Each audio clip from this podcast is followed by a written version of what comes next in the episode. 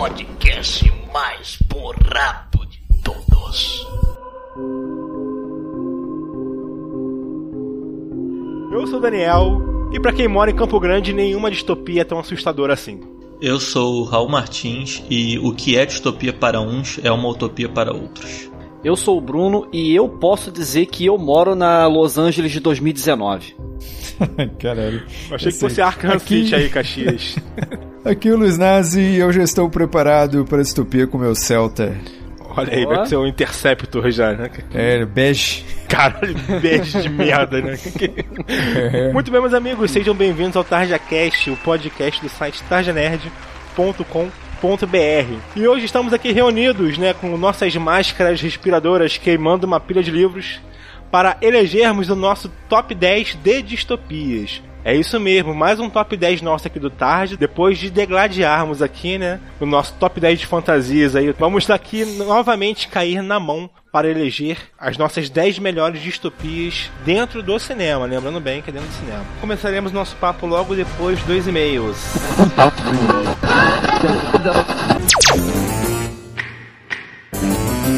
TarjaCast.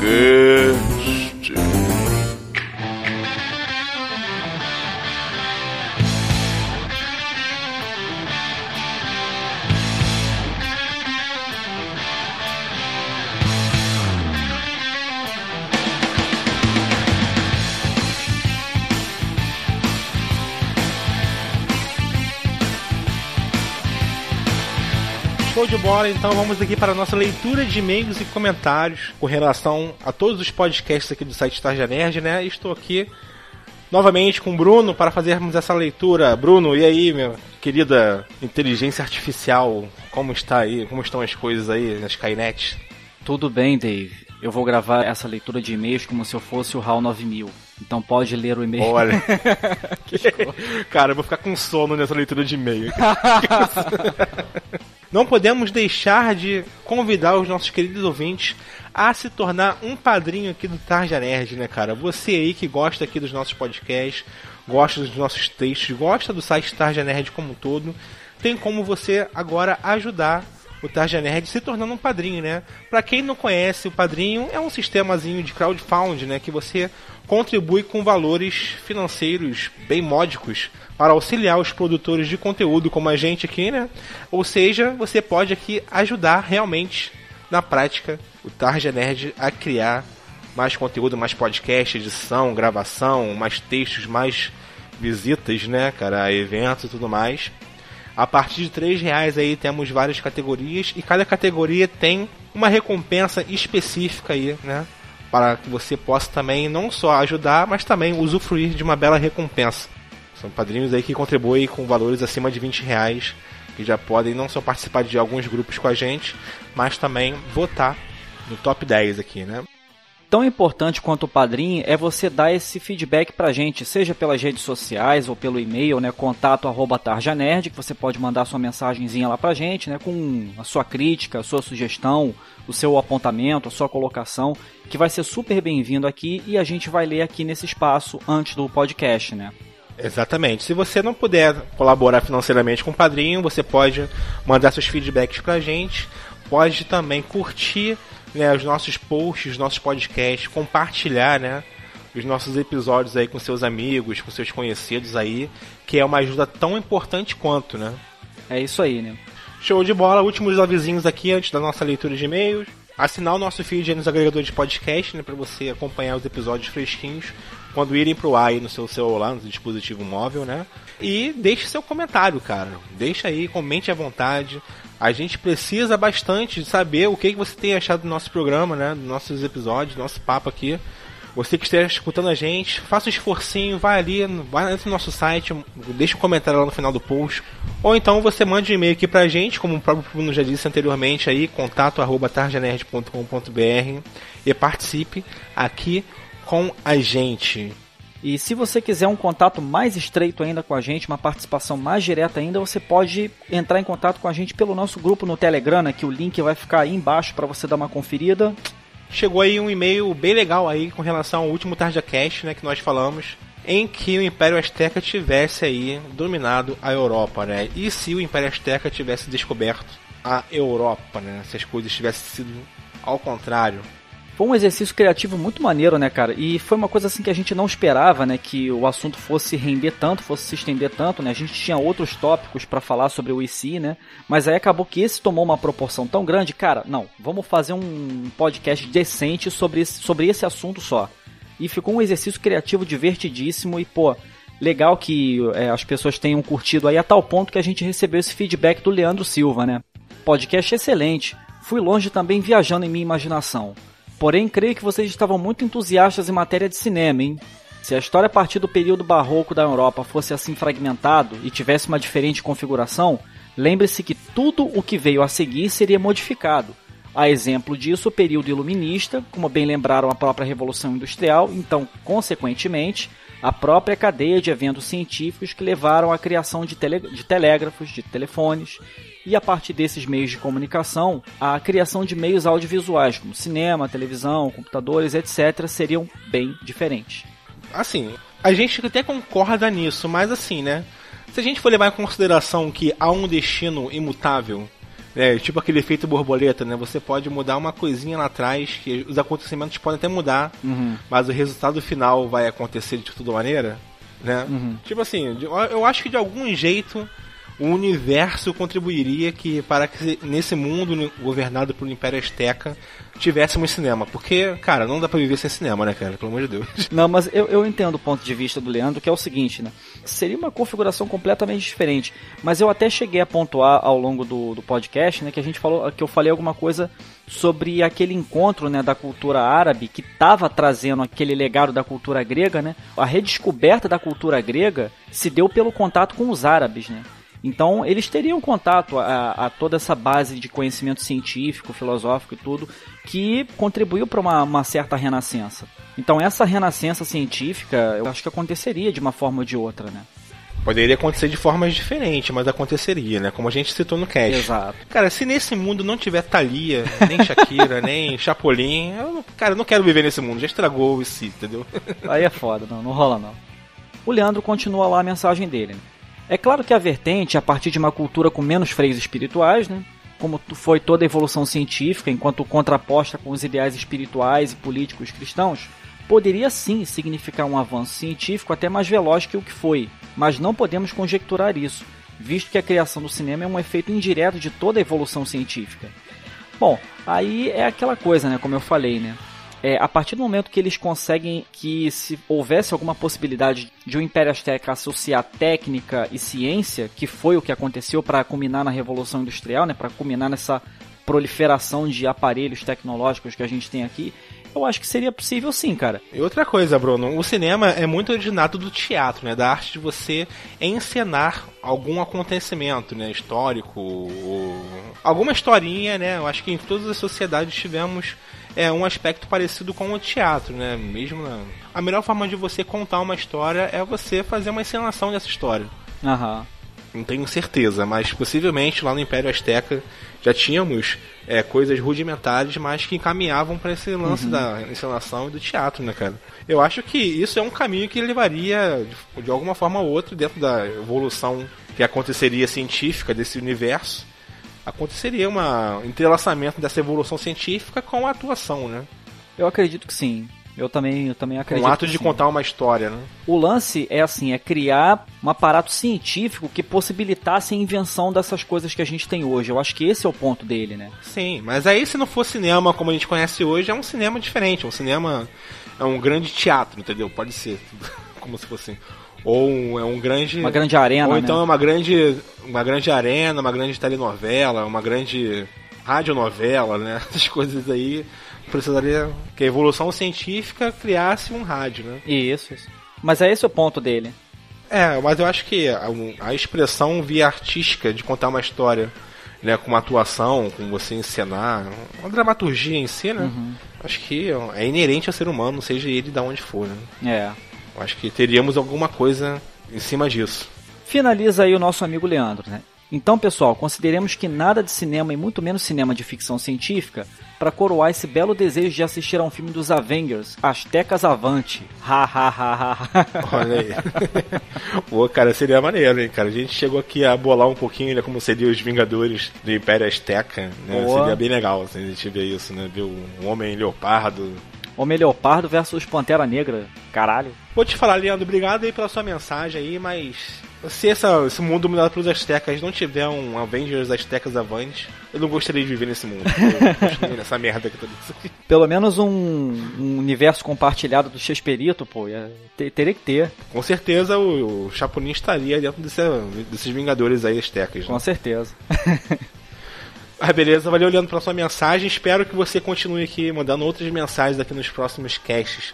Se você também quiser mandar mensagem, relembrando aqui, mande aí para contato@tarjanerd.com.br ou escreva aí nos posts né, do site ou deixe um comentário nas nossas redes sociais para entrar em contato com a gente.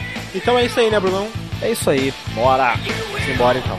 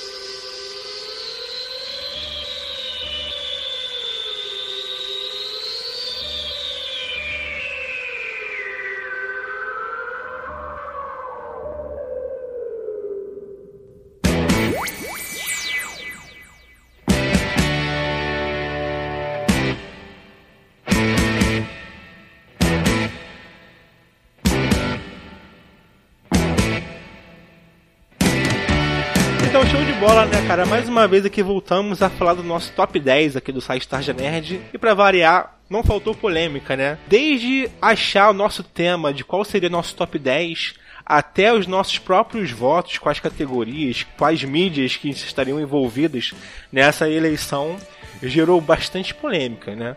Mas assim como fizemos no nosso primeiro top 10, fizemos aqui, né, aquela pontuação, aquela listinha de pontuação do primeiro até o décimo segundo lugar de cada um dos participantes. Não só desse Tarja Cast aqui, mas também né, do Vinícius, que infelizmente não vai- participar hoje, e também dos nossos padrinhos, né, que votaram também. E se você também quiser aqui votar aí no top 10 do Tarja Nerd, que quando a gente fizer, a gente está querendo fazer em toda a casa decimal aqui dos nossos podcasts, né, um top 10, você pode aí, a partir do nível Alien, né, começar a participar das votações do nosso top 10 e participar com a gente dos nossos grupinhos aí, né? Mas show de bola. Então, vamos falar aqui de distopias, né? Top 10 distopias. Mas como é que são essas distopias que vamos falar? Qualquer distopia? Vamos falar sobre o melhor filme de distopia ou as distopias do cinema? Como é que vai ser? Bom, o primeiro ponto que eu acho importante destacar é que a gente, é que a gente resolveu falar de filmes de distopias, né?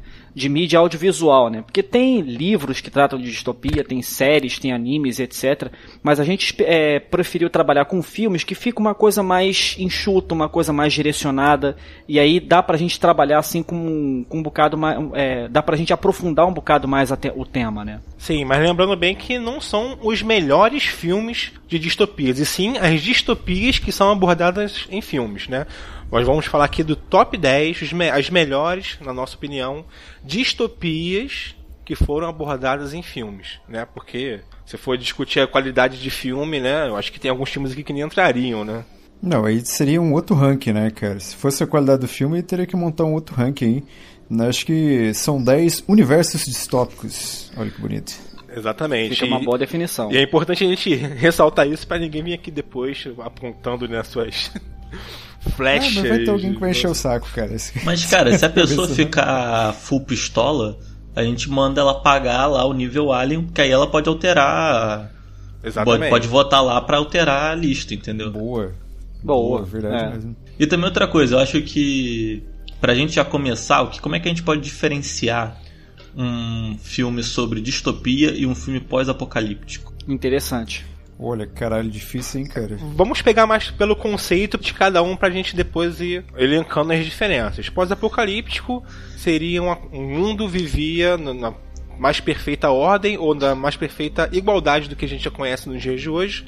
Acontece um evento que pode ser de diversas ordens, né? Pode ser um ataque alienígena das máquinas, uma queda de meteoro e tudo mais assim. E a partir de um evento como esses, a vida que conhecíamos antes deste evento não existe mais. Passou a se ter formas de se viver, né, bem diferentes do anterior e basicamente cunhada em sobrevivência, né? Você passa a querer sobreviver depois desse acontecimento que fez o mundo virar uma merda, né? Agora, o conceito de distopia seria algo, né, que parece que está Cara, é, é bem complexo esse conceito de, de- de distopia. né? Exato. Pós-apocalíptico seria Resident Evil e uma distopia seria, sei lá, um nome de 1984. distopia. Pode ser. Seria Então, mais ou menos essa pegada. Tem um outro critério assim pra gente distinguir distopia de universo pós-apocalíptico, né? Eu acho que a distopia, você tem aí um, um- um ator que é protagonista da opressão.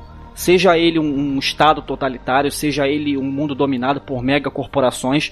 E no mundo pós-apocalíptico, é, você não tem tanto esse, esse ator que protagoniza a opressão. Minha visão, a, a minha visão da diferença é assim: no, no pós-apocalíptico, todas as estruturas sociais foram pro caralho. Então não existe mais lei, não existe Isso. mais ordem, não existe mais Estado, não existe mais nada. No mundo distópico existe tudo isso, mas são justamente essas coisas que, digamos assim, destroem a vida das pessoas. E no, pós, Exatamente. e no pós-apocalíptico, o que destrói a vida das pessoas é a ausência de- dessas estruturas sociais, entendeu? Um é quando é, um mostra estrutura social nenhuma e o outro mostra uma estrutura social que está quebrada, que não está funcionando direito. Ou que funciona perfeitamente bem no sentido de perseguir diferenças, né? De oprimir aqueles que tentam fazer diferente, né? Não, lembrando que isso é mais um, é um conceito clássico, né? Porque também existem várias distopias em que uma sociedade, teoricamente, sem regras, pode também se transformar numa distopia, uma sociedade sem um Estado opressor, sei lá, um, um anarquismo lá, entendeu? Que todo mundo está né, lidando com sua própria ordem, estabelecendo suas próprias leis, também pode se transformar numa distopia. Não é a questão de você ter um Estado opressor ou não, né? A questão de você estar numa ordem Uma ordem influência diferente Entendi. Eu entendi, entendi. Eu acho que eu entendi, cara. Eu acho que uma distopia tem que ter ou um Estado ou alguém aí que faça um papel do Estado ali oprimindo. É, existe uma ordem né? opressora. Eu acho que esse termo do eu, eu acho que esse termo do, do Raul ficou legal, né? Existe uma, uma ordem que oprime os indivíduos, né? Agora no, no pós-apocalíptico você tem a ausência completa dessa ordem. Então quer dizer qualquer coisa tá valendo. Pra resumir, né, de uma forma bem, bem, bem rasa assim, né, mas que explica bastante, é a distopia é o inverso da utopia, né. Aham. A, a- a primeira vez que se falou em utopia foi no livro do Thomas Moros, né, o filósofo britânico lá de, de em torno de 1500 mais ou menos, né. É, utopia vem no caso de u, negação, né, no grego, e topos, lugar. Então, utopia seria lugar nenhum, ou seja, um lugar fantasioso. E aí qual é a ideia da, da utopia do Thomas Moros, né? É, ele está escrevendo numa época que está tendo uma Inglaterra completamente fodida, né? Uma Inglaterra com uma, uma, uma nobreza em decadência, que estava começando a surgir a burguesia, né? É, expansão comercial, expansão marítima, e essa nobreza está cada vez mais oprimindo a população é, para a conquista de terras, né? Porque é, a, a riqueza se media pela quantidade de terras que você tinha. Então tinha guerras, tinha expropriação de terras e tudo protagonizado por essa nobreza. E aí o, o, o Thomas, o Thomas Moros, come, assim como a Europa toda, né, começa a ouvir relatos né, da descoberta das terras da América. E aí ele resolve criar um livro, né, criar esse livro, né, Utopia, em que ele descreve o funcionamento dessa ilha fantasiosa em que tudo é perfeito, que se chama a Ilha de Utopia, né? Então tem um primeiro momento lá no livro, né, que existe uma discussão sobre de como é como é que está essa, essa Inglaterra da época, né? E aí depois é que aparece a figura do Rafael Itilodeu, que é o cara que supostamente visitou a ilha mágica de Utopia, em que tudo funciona perfeitamente, que a propriedade é coletiva. Foi a primeira vez que se falou de propriedade coletiva. é uma sociedade sem dinheiro e é uma sociedade que as pessoas vivem é, de acordo com as próprias necessidades, mas sem ultrapassar o limite do outro. Então foi daí que veio a ideia de utopia, né? E a distopia é justamente o inverso disso, né? É uma coisa que. Exato. Tipo assim, não é propriamente o inverso, porque tem muitas propriedades da utopia, mas tem alguma coisa dentro desse funcionamento que transforma toda essa utopia em uma distopia. Né? Essa utopia que foi pro caralho, né? Mas... isso, não, mas é, mas é exatamente isso. É. A utopia, ela tá sempre naquela dimensão do inatingível. Mas quando você, por exemplo, quando você atinge a utopia, aí, aí qualquer coisa tá valendo, cara. É, o Bauman até comenta alguma coisa com relação a isso, né? É, mas aí. É... Vale tudo, vale tudo. vale tudo. Sério, vale tudo. Vale tudo. É. Mas é o seguinte, né, cara? Tanto a utopia como a distopia, né? Acho que principalmente a utopia, né? É algo que só existe através das nossas imaginações, né? É um patamar de evolução social que talvez um dia a gente alcance, mas que hoje só foi imaginado, né, em nossas criatividades para criar histórias e tudo mais, assim como a distopia também. Mas, caralho, cara, eu acho que a distopia é muito mais próxima da gente viver nos dias reais do que ah, uma utopia. Com certeza. Se é que já não já vivemos uma, né, cara? Tem isso também, cara, né? A, a, distopia tá pertinho, cara. Tá na nossa frente aí. Acho que mais uns hum. 10 anos aí a gente já cai numa distopia desgraçada. Toda utopia, se você olhar, colocar uma lupa de aumento nela, você vai descobrir que toda utopia é uma distopia, né? Porque. É, toda você... utopia carrega a semente pra distopia. Essa que Sim. é a ideia. Eu acho que também depende muito do seu ponto de vista, sabe? Talvez, uh, sei lá, o pessoal do início do século XX olhasse pra gente hoje e falasse: nossa, o mundo vai virar uma grande utopia. A gente acha que hoje a gente vive uma grande merda. Mas eu acho que é tudo uma questão de perspectiva. Assim, uhum. de onde você está, em que mundo você vive, qual é a sua posição social em que tempo você tá, né? Em é, que época histórica você Quais tá. são as suas ideologias? Eu acho que depende é. disso. Eu digo mais assim, enquanto houver humano, né, cara, nunca vai ter um sentimento utópico, assim, porque é inerente do ser humano não estar satisfeito com as coisas, principalmente se tiver um nerd nessa sociedade, entendeu? Que nunca tá satisfeito com Se tiver um otaku, então também fudeu. Não, mas né? enquanto existe nerd e otaku, a gente nunca vai alcançar a utopia. A gente tem que matar então, exatamente. pessoas pra depois conseguir evoluir. Porque é o seguinte, se você, né, tá numa sociedade perfeita em que as ruas são limpas, como se isso fosse uma sociedade perfeita, né? Mas as ruas são limpas, né? Não, não existe mais criminalidade e tudo mais assim. Vai, ter, vai sempre ter aquele humaninho ali que vai achar que isso tá uma merda, que não era pra ser assim, né? Inclusive, isso é muito legal porque é o que motiva o, né, a Matrix, no filme Matrix, né? Mudar o mundo que foi criado para passar os humanos, né? Para os humanos ficarem presos na Matrix, porque era tudo tão perfeito que os próprios humanos sentiam que aquilo ali não era o mundo real, né? Ele teve que criar Nossa, um mundo caralho, diferente. Mano. Com suas imperfeições para que os humanos acreditassem que viviam realmente no mundo real e não na Matrix. Isso é muito bizarro, né, cara? É muito esquizofrênico, é verdade. Mas assim, é, a gente falou da, da, da origem e da ideia de utopia a ideia de distopia, né, de que o mundo pode caminhar para uma grande merda, é, começou a, a, surgir ali, começou a germinar ali no final da Primeira Guerra Mundial, né, que começou a se ver, né, é, toda aquela parafernália tecnológica de hiperdestruição, né, tanques, aviões, é, equipamentos de guerra que até então nunca tinham sido vistos e fudeu com a Europa, né, a Primeira Guerra Mundial. Mas a, a, a ideia de, de distopia só vai realmente bombar com a ascensão dos regimes totalitários, né? Alemanha, Itália, Espanha. É realmente nessa hora que vai se começar a pensar a ideia de um Estado hiperopressor, né? E responsável por toda a vida social. É, através desses tipos de governos que semearam né, a criatividade né, em alguns escritores, né, para poder imaginar a evolução de um, uma sociedade assim, né, nesse nível. E tivemos aí várias obras, né. E inclusive, né, cara, como a gente falou anteriormente, a distopia é algo que permeia todos os tipos de mídias né, de cultura e de obras pop.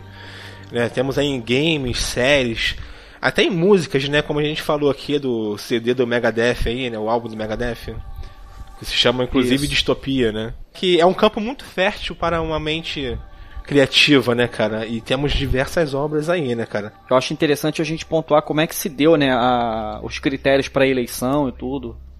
Então, a lista funciona o seguinte: a gente vota, cada um faz o seu ranking de 1 a 12, sendo que cada posição possui uma pontuação específica.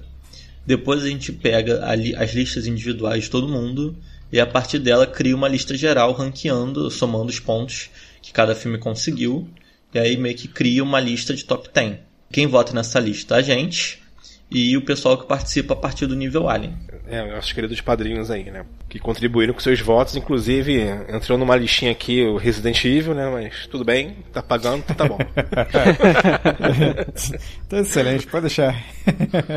Menção rosa, né? Pra tu ver como é que tá o, o nosso nível de variedade de obras que foram votadas. É, só, só um adendo aí, o padrinho que escolheu aí o Resident Evil como distopia tá acostumado a uma distopia no Vasco, né? Então acho que foi que. um abraço forte. Cara, eu acho que no Vasco tá mais pro pós-apocalíptico, né, cara? Do que pra distopia. mas no Vasco rola uma opressão ali, cara. O estado opressor. É, rola, rola ali um. Tudo. E Mortan de Ola. Rola um Mortan de Ola no Vasco. Mortan Yurukuza.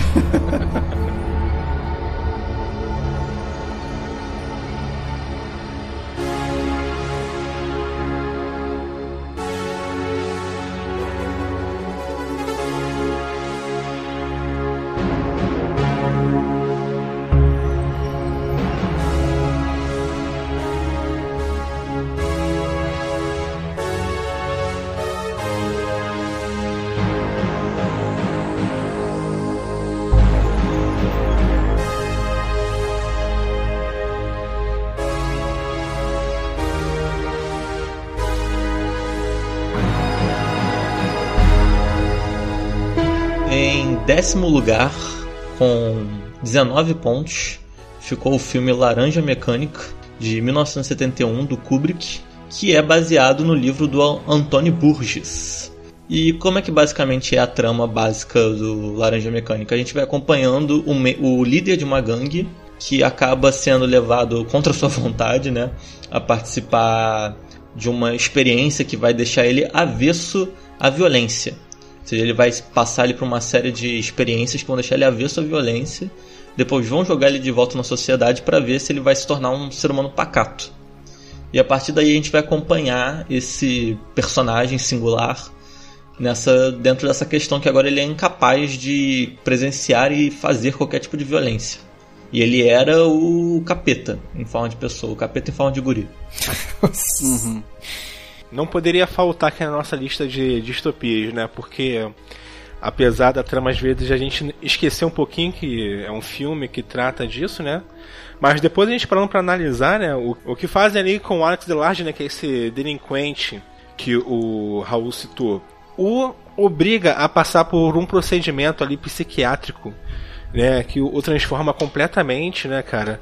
São provas uhum. aí. Tratamento não... Ludovico, o nome do, do procedimento. Isso, Ludovico ali. Mas aí já dá uns sinais aí de como é esse estado nesse futuro aí do Laranja Mecânica, né? Não é nem futuro, né? Já se passa atualmente, né?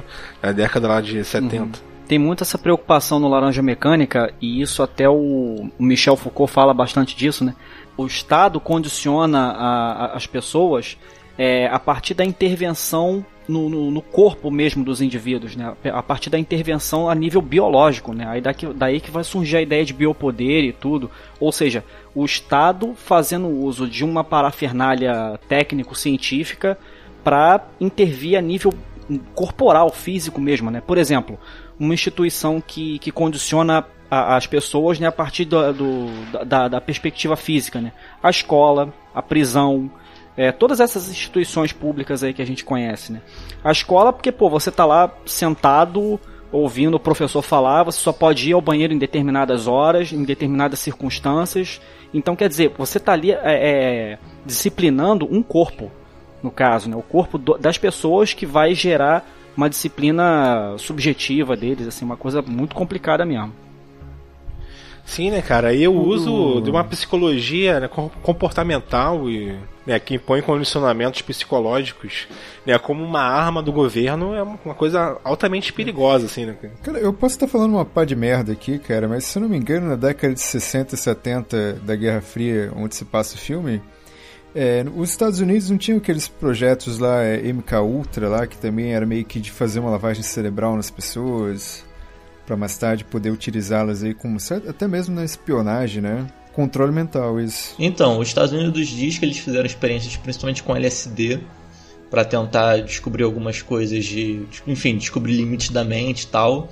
Mas assim, não se sabe exatamente o que que se fazia. E essa ideia de controle mental, de lavagem cerebral e tal, eles nunca confirmaram, né? Isso ficou mais no campo da no campo da especulação. Não, muito assim, teoria da conspiração e blá blá blá. Não, mas é engraçado assim, que tem uma série chamada Manhunt na Bomber que conta aí a história do terrorista na Bomber, né, cara? Que assolou aí os Estados Unidos entre a década de 70 e 90. É um filme baseado em fatos reais que expõe, né, esse caso todo e conta um pouquinho da vida né, desse terrorista aí, o Una Bomber. E mostra ali, não só na série, mas o Unabomber escreve no livro que ele escreveu depois de ter sido preso e tudo mais. Já é um spoiler aí de quem não assistiu a série, mas é só ler a uhum. história, né? Que ele passou por esse procedimento de controle mental da CIA, entendeu? E isso ocasionou o reflexo nele que o levaram também a ser um Unabomber, um terrorista. Causou vários complexos aí dentro da personalidade dele. É, mais uma coisa aí para construir esse lance do controle da psicologia dentro né, do Estado ali como uma arma e também comprovando que já vivemos uma distopia há muito tempo aí já, né? é, é verdade, faz um tempão já aí, né? Até porque né, nessa época, década de 60, década de 70, assim, tava tendo um movimento dentro da, da própria psiquiatria, né? para reformar, né, para reinventar os procedimentos é, de, de, de tratamento psiquiátrico e tudo. É, a gente até dá uma, vê um pouco disso no, naquele filme com o Rodrigo Santoro. Esqueci o nome dele agora. É Bicho de Sete Cabeças. E aí, quer dizer, tem um movimento é, dentro da psiquiatria muito grande nessa época para re, re, é, repensar esses moldes, né? Então, Laranja Mecânica dialogou diretamente com isso. Ah, é o que também rola no Stranger Things, né? A Eleven nada mais é do que um, um produto de uma coisa dessa, assim, de algo nessa pegada. Uhum. Sim, e tem a ver também o, com o ataque, né, à liberdade individual também, né? Porque o indivíduo ele deixa de ter controle sobre o, o, seu querer, né? O seu livre-arbítrio aí. Então, é sobre bem, o próprio corpo, caralho, né? Bem filho da puta, né, cara? Não, e o nosso incauto ouvinte que possa estar estranhando Laranja Mecânica em nosso décimo lugar, né? Tão atrás assim. Mais uma vez lembrando, estamos falando da qualidade da distopia dentro de um filme, não da qualidade do filme. Aí já está contando a distopia de um Estado totalitário usando armas psicológicas em seus cidadãos, principalmente né, nos delinquentes aí, né? Que quando são uhum. presos já perdem todos os seus direitos. Não, não digo de vida, mas seus direitos morais aí, praticamente. Não, e também tem outra coisa, né? Que não é só, só isso. Porque quando ele sai da cadeia e ele já tá, digamos assim, com a lavagem cerebral feita, ele encontra os antigos membros da gangue dele. E os membros da gangue isso. dele viraram policiais. E os caras eram, porra, assim, pior tipo de gente do mundo, assim. Então deixa aquela coisa também, assim, de como qualquer pessoa pode se tornar um agente da lei, né? Até um cara que é um criminoso nato, por assim dizer. Então por é exemplo, aquela... a PM. A PM do Rio, né? Olha, Bruno que está falando. É, Bruno. Morador de Caxias. Essa voz aí foi do Bruno. que ia falar isso. Mas é verdade, cara. Eu nem no Rio de Janeiro moro. e é interessante essa inversão de papéis, né? O delinquente que vira bonzinho, ele se torna a pessoa marginalizada que apanha dos delinquentes que se continuaram maus e se transformou na força policial, né? É engraçado, né? Essa inversão de papel depois, né, que acontece no filme. Curiosidade que é bom contar desse filme é que ele tem essa cena épica do. que ficou famosa no cinema, que é a música do. Cantando na Chuva numa versão da escrotização, né? Que ele canta essa música enfiando a porrada nas pessoas e tal. O Jenny Kelly, que é o cara que cantou essa música no Cantando na Chuva, ele ficou putaço com esse filme. Porque ele achou assim, um absurdo, um desrespeito que fizeram com o filme, Cantando na Chuva. E quando ele encontrou o ator do Laranja Mecânica no. Malcolm McDowell é, no, num restaurante, ele enfiou a porrada no McDonald's. Ah, que isso, cara. Mas depois o Chapolin veio pra conciliar, cara. ah, pô, mas o cara do Cantando na Chuva enfiou a porrada no ator, é isso? Sim. Ah, cara, mas o ator depois de ter sofrido o processo lá de lavagem cerebral, né? Aí não conseguia mais É, bater e apanhou. Então assim mesmo. Ah, ainda, e ainda tem isso, né? Porque no, no Laranja Mecânica tem a linguagem bizarra, né? Que no livro tem até um dicionáriozinho no final. Uhum. Aí tem a linguagem. dialeto lá. Street language, né? É. A linguagem das ruas daquela sociedade. E assim, de- desculpa, é, desculpa Kubrick, cara, e tal, mas assim, eu não consigo levar aqueles vilões a sério falando aquelas paradas que eles falam que é muito engraçado, cara. Não, cara, esse filme é todo é meio conflituoso, assim, né, cara? O visual da gangue ali, os drugs, é com aquele visual bem clássico, assim, e tudo mais. É, Né? quase um The Warriors, né? Quase um The Wars e, tipo assim, praticando violências, porra, escrotíssimas e bizarras, muito. Chamado até de ultraviolência, Ultraviolência. né? Que eles chamam ali. Isso. Inclusive com estupro, né? É uma. É um conflito muito grande, assim, de conceitos. Caraca, que te abala também, assim, assistindo esse filme, né? Com certeza. Hoje em dia, qualquer sala do ensino médio, isso aí, cara. Não dá nada, não. Uhum.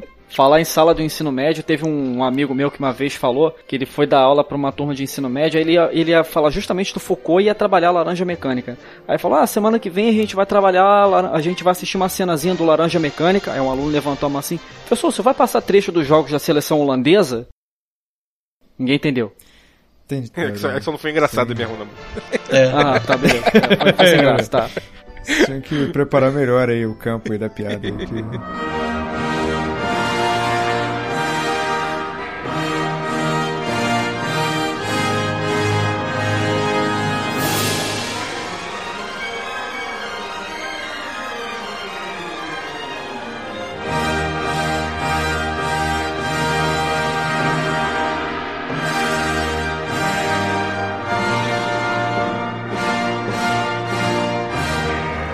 Em nono lugar, a gente tem V de Vingança com 21 pontos, de 2005. Ele adapta, obviamente, o quadrinho do mesmo nome, o quadrinho do Alan Moore e do David Lloyd. E o curioso desse quadrinho é que, apesar de hoje ele sair com selo Vertigo e sair com selo DC, na verdade ele era de uma editora inglesa que foi comprada pela DC no meio do processo em que V de, v de Vingança estava sendo escrito. E aí o Alan Moore ficou meio pistola, porque ele não queria trabalhar para DC. E aí, só que ele se forçou a terminar o quadrinho porque ele não queria deixar os leitores sem o final. Só que é um quadrinho que quase que deixou de existir. Caralho. E assim, é um filme que muita gente gosta. Eu acho que ele foi o grande responsável por popularizar a máscara do Fox, né? Do, do V. E mas assim, para quase é quase que uma unanimidade que a galera que leu o quadrinho não gosta tanto assim desse filme. Qual a sua opinião aí, como. Acho que o único aqui que leu o quadrinho, né? Cara, é porque assim, o V de Vingança é, tem histórias que assim, eu acho que elas são muito pensadas para as mídias que elas são feitas. E o Alan Moore, ele é muito assim, quando ele faz uma história em quadrinho, ele faz uma história que é toda pensada para ser contada em formato de quadrinhos. Então, automaticamente, se você tentar tirar essa história e colocar ela em outro lugar, você já vai perder muita coisa.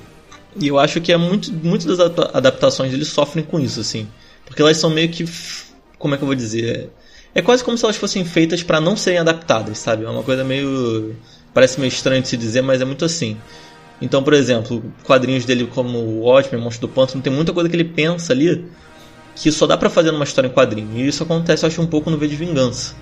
Mas eu também acho que tem muito uma questão de que, assim, é um, um- Tentaram fazer, eu acho que um filme muito, como é que eu vou dizer, mais pra blockbuster do que um filme cabeça e político que de fato é, a um história. cult, né? É. Uhum. Não, eu não digo cult assim, mas é, ele tem uma pegada muito, como é que eu vou dizer, muito crua. E no nos cinemas falam, não, vamos deixar isso aqui mais com cara de um filme de. Porque eu acho que eles pensaram assim, De cara, ação. isso é uma história em quadrinho. Então, o que, que tem que ter num filme baseado em história em quadrinho? Ah, tem que ter porrada, tem que ter frase de Tem efeito, é, coisas assim. Uhum. Então, mas eu não acho um vou- filme ruim, não. Não, não, o filme é bom, cara. Então, o, o filme conta aí a história de. Uma história depois da, da Guerra Mundial, né?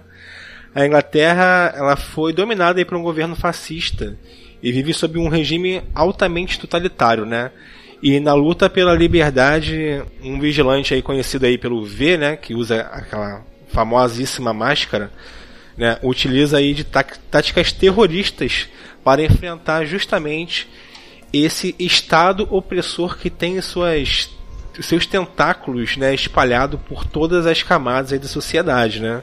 É interessante ver como o governo consegue alienar até mesmo a quem ele oprime. Não, principalmente a quem ele oprime, né? Porque qual foi a jogada desse governo totalitário para ele chegar onde ele chegou, né? Para ele se consolidar, né? E ser legitimado pela população, né? Ele se afirmou por meio do, do medo, né? É, Ah, ocorreram certeza. determinadas situações, medo desses problemas todos, né? Terrorismo, guerra e doenças. E aí chega um grupo com é, a proposta de solução. Ó, vocês estão com medo disso tudo, mas coloca a gente no poder que a gente resolve isso. Alguma coisa parecida com o que está acontecendo com o Bolsonaro. Essa cúpula né, de pessoas assume o poder e aí, quando tá na mão deles, já era. Né? Detalhe é que o John Hurt, que faz o, o, Adam Sutler, né, que é o, o ditador, né, ele fez o Libertário do 1984, né? Maneiro essa essa, essa Então, é isso, isso que eu ia falar também, porque se você for pegar 1984 e você for ler o V de Vingança, você na hora pensa, pô, é essa história do V de Vingança é uma história que se passa no mundo de 1984, né? Porque você vê claramente uma influência muito forte ali, né, cara? muito forte, muito O que forte. deixa bem, bem interessante aí. Mas ressaltando aí em relação à qualidade do filme, eu não sei se vocês vão concordar aí, mas talvez tenha faltado aí um Zack Snyder em direção aí, cara. Será que não? Colocar uns, umas cenas. Porra, pelo contrário, eu já acho esse um filme com uma puta cara de filme do, do Zack Snyder. É, Tem até câmera lenta. Também é verdade, achei. é verdade, tem umas cenas de câmera lenta É uma mesmo. né? fotografia Pode bastante crer. escura, né, na sombra. Não, e eu acho que também, eu acho que o que prejudicou um pouco o V de Vingança é o filme, no caso, né? É que a- ele, ele, a verdade é, ele fala de forma meio rasa sobre o anarquismo. Ele é meio raso assim, e tal. Ele foca um pouco mais, sei lá, acho que ele é mais pessoal, assim. Ele foca mais em nos dramas dos personagens, assim, na ação e tal. E só que acho que pra muita gente foi um primeiro contato com algo, sei lá, um pouco mais nessa pegada. E aí teve uma galera que, tipo assim, ah, agora eu sou anarquista porque eu vivo de vingança. E li os comentários do diretor. Entendeu? É uma coisa assim meio anarquista de play, sabe? E uma coisa assim que chamou muita atenção da galera no V de Vingança, né, foi o, o próprio personagem, né, o V que foi interpretado pelo Hugo Weaving. Cara, a interpretação dele foi muito boa, foi muito boa mesmo. É, então, né? Sim. Sim. Mas cá entre nós, né?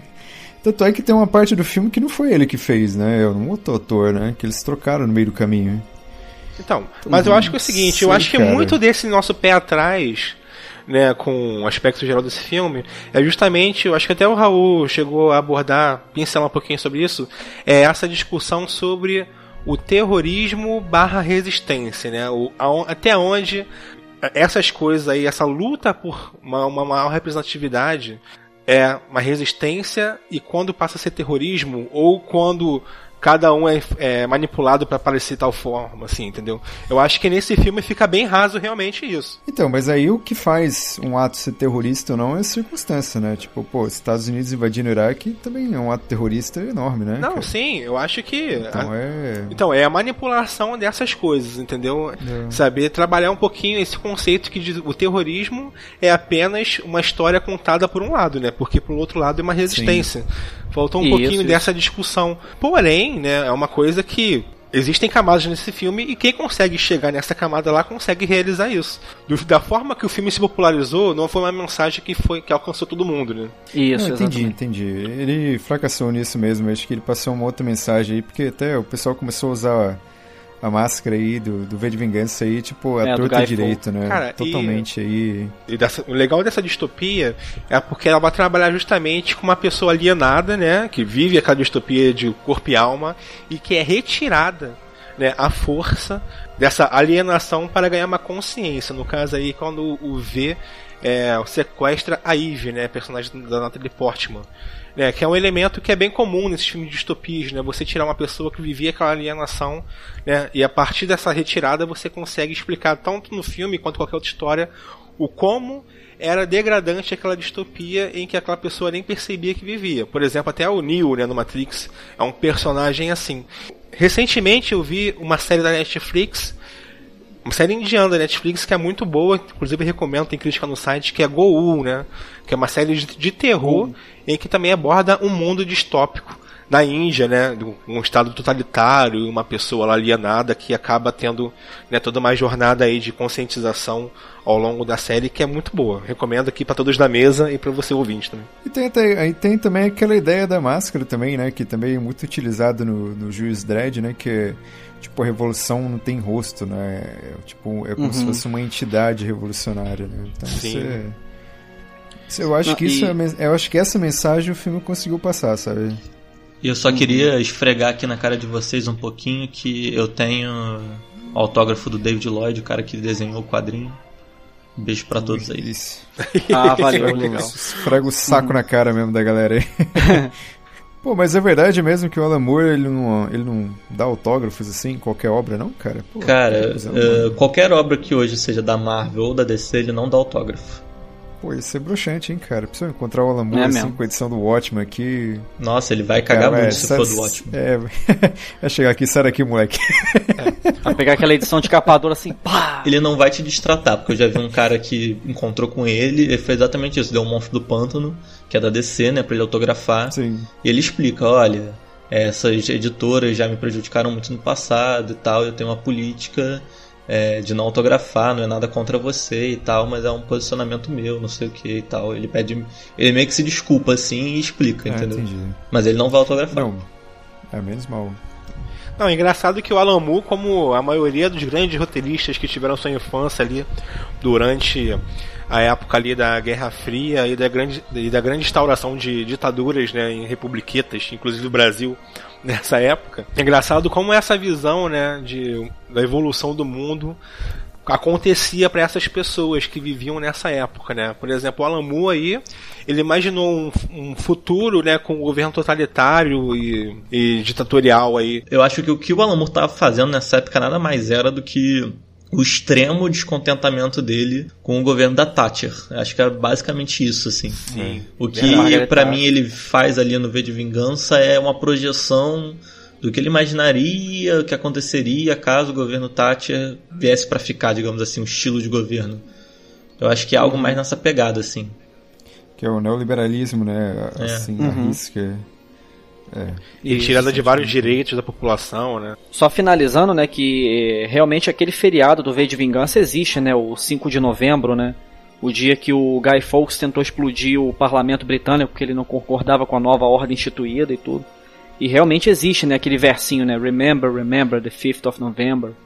Ah, é verdade. Sim, né? sim, existe. Cara, e essa uhum. máscara aí do V, né, cara, adentrou aí por. se popularizou na cultura pop aí, né, cara? Inclusive tem uns programas de esporte, assim, nada a ver com a parada. Tem youtuber, cara. É youtuber que usa essa porra, que usa essa porra aí pra poder uhum. mostrar, não só pelo. pelo filme, né, mas também muito influenciado pelo Anonymous, né? Que era aquele lance de. É. É tipo um terrorismo Não, eu, eu acho que, que, hoje em dia, para muita gente, é a máscara do Anonymous. Eles se apropriaram da, da máscara de um jeito que realmente virou a marca deles agora. Não, e também outra coisa que eu, eu, eu acho que a máscara virou muito tipo assim, é. Olha como eu sou rebelde. É, essa máscara uhum. aqui tal. Sabe? Nutella. Aí também teve outra coisa engraçada que essa máscara foi usada quando a galera tava protestando lá em Wall Street e aí foram perguntar pro Alamuro o que ele achava, ele achou que era uma grande palhaçada. cara, mas vou te falar, o que mais me incomoda não é a máscara, cara. O mais me incomoda é aquele cabelinho de merda que fica da peluquinha ali. Eu acho aquilo muito bizarro. Eu acho mais bizarro que a máscara, cara. É um, um cabelinho estilo He-Man ali, né? Um chanelzinho ali. chanelzinho longo. Né? Mas, cara, o mais engraçado é que no quadrinho, ele não, não só o cabelinho, mas ele tem um rostinho levemente. É como se tivesse um blush tem um rosinha assim. ali. É. É, rola uma maquiada ali, né? Sim. É, mas só porque Por o cara não, vai né? fazer revolução ele não pode estar gato? Porra, acho isso errado.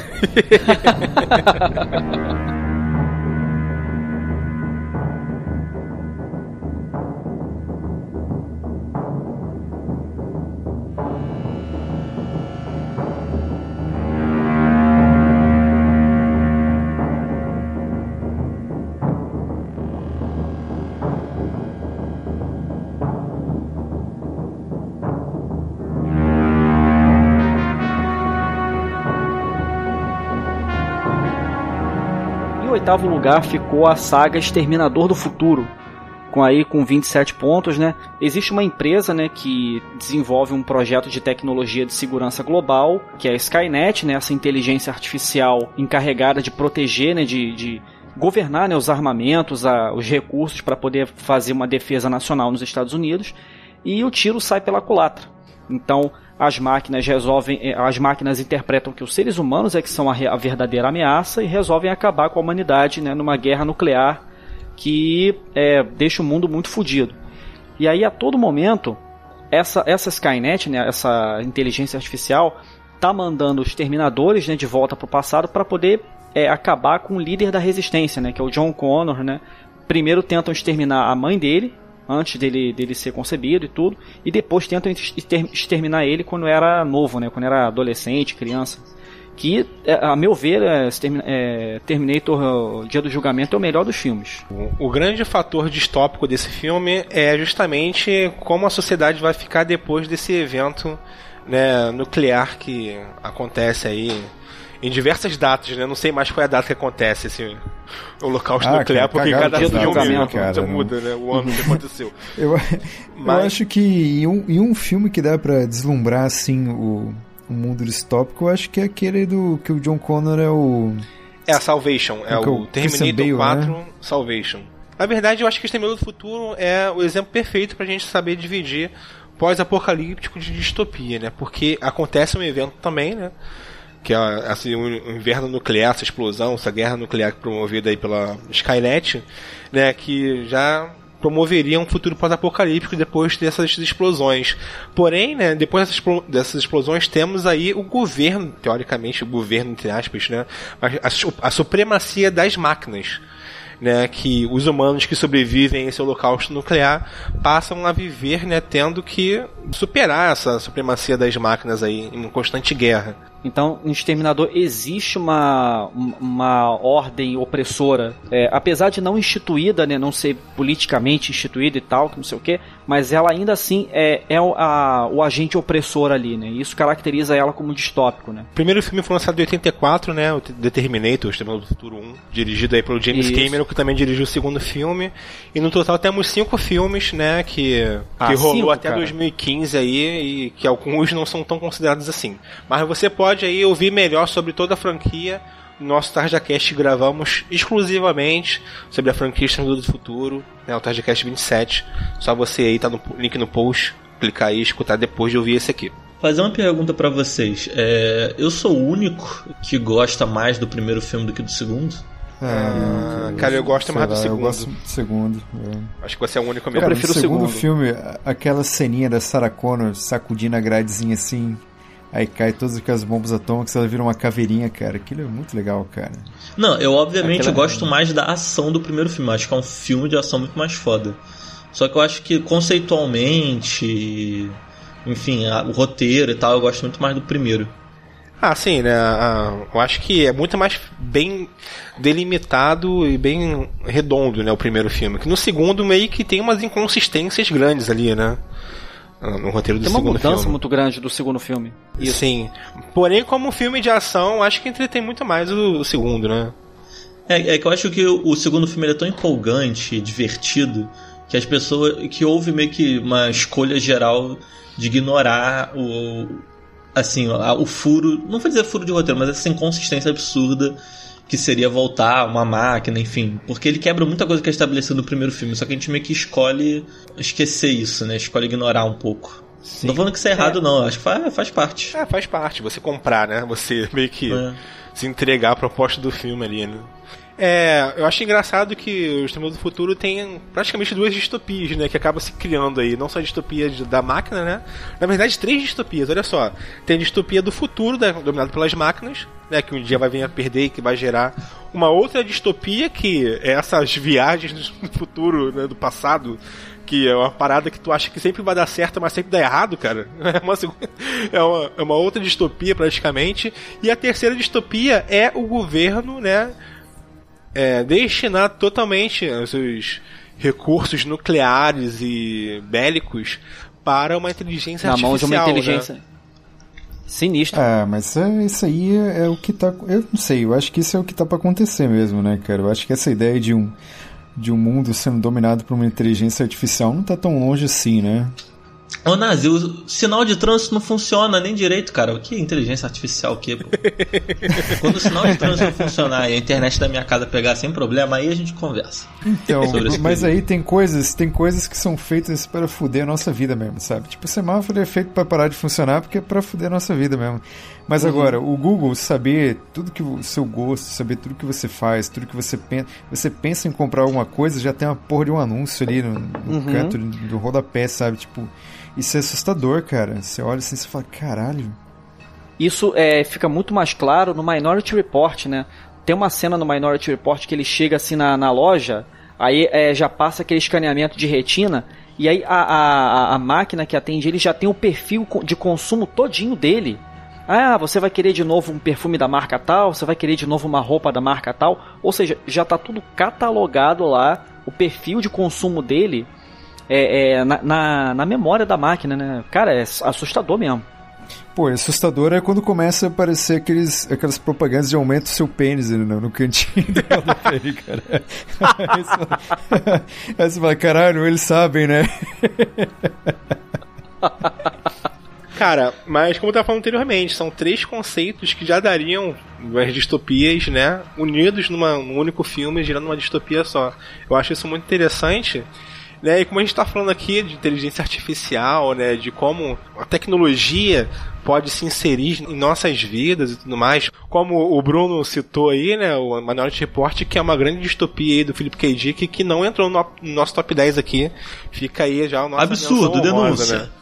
Devia ter entrado. Foi, foi votado, foi votado. Não entrou porque vocês são bando de pau no cu. Mas eu queria também registrar aqui mais uma dica de filme que mostra a tecnologia entrando aí na vida do ser humano, que é o filme da Netflix, desse ano mesmo, Anon. Se chama Anon realmente, né? Né? Não é o, aquele humano que tem problemas de nanismo e nem né, uma Ah, negativa. tá, entendi. Foi uma Nossa, piadinha. Aham. Igual a minha piada, né? Que ninguém entendeu, ninguém. Ah, tá, tudo bem. Não, a sua eu entendi, só foi triste. A dele eu não entendi, não. Ah, sim, sim, sim. sim. Ótima É. distinção. Mas o seguinte, mas esse filme mostra é, um implante nas retinas dos seres humanos aí, né, que consegue ver todo a sua visão, tem toda a sua visão registrada, né, num sistema 24 horas por dia a sua visão, entendeu? Inclusive pela própria visão você consegue fazer compras, é, digitar senhas, acessar memórias que as próprias lentes registraram anteriormente. Uma parada bem bizarra assim de uma distopia com essa inclusão da tecnologia dentro da vida do ser humano. Eu achei bem legal assim, o filme. Eu achei mais legal, na verdade, a distopia do que o filme propriamente. Mas fica a dica aí, né? Veja primeiro o Minority Report se você não viu ainda. Agora vamos voltar pro Exterminador do Futuro, né? Eu É, acho o- que. eu, eu tô achando que o Daniel tá recebendo um jabá da Netflix aí, cara. Já é o terceiro que ele emenda aí. Então, mas Exterminador do Futuro, né, cara, não poderia faltar aqui na nossa lista, né, cara? Que é um filme não só emblemático, mas também super popular aí, né, com, essa, com esses conceitos que nós já abordamos aqui, né, com o Schwarzenegger aí brilhando fortemente. Eu acho que é mais considerável os dois primeiros aí, né? É, os dois primeiros são os melhores, cara. O terceiro eu ainda consigo gostar, cara. Apesar de ter aquele. O John Connor cabeçudo, ah, sem carisma nenhum, eu consigo gostar um pouco do terceiro. Mas o Salvation pra frente, cara, é só desgraça, cara. A sé- Você chegaram a assistir a série da Warner, cara? É, Crônicas de Sarah Connor. É, a Sarah Connor. Muito, Crônicas de Sarah Connor. puta, cara, muito merda. Mas eu digo que não. o Salvation foi o filme que a gente mais percebe, né? ah, Esse mundo de merda que se vive depois do apocalipse nuclear, né? E como a distopia está instaurada ali, né? Em que há essa resistência humana, mas é uma resistência completamente né, pulverizada, sem uma ordem, né? Com John Connors ali tentando chegar no topo dessa resistência. Né? Eu achei legal o filme. Porém, é. Assim, a, a- distopia em si fica muito melhor na ideia do que sendo realizado no filme, né, cara? Uhum. É, a sugestão fica bem melhor do que a execução do filme, né? Exatamente, cara. Como a gente tá falando aqui de distopias em filmes, esse filme entrou. Se fosse ao contrário, né? Os melhores filmes com distopias desse filme. Eu acho que talvez. Não sei a franquia, né? Porque o 1 e o 2 né, são muito bons, né? Mas se colocar na somatória dos muito cinco bons. filmes e fizer uma média, eu acho que não entraria, assim, sabe? Não, acho que não. Acho que não também. É, não- acho que não, mano.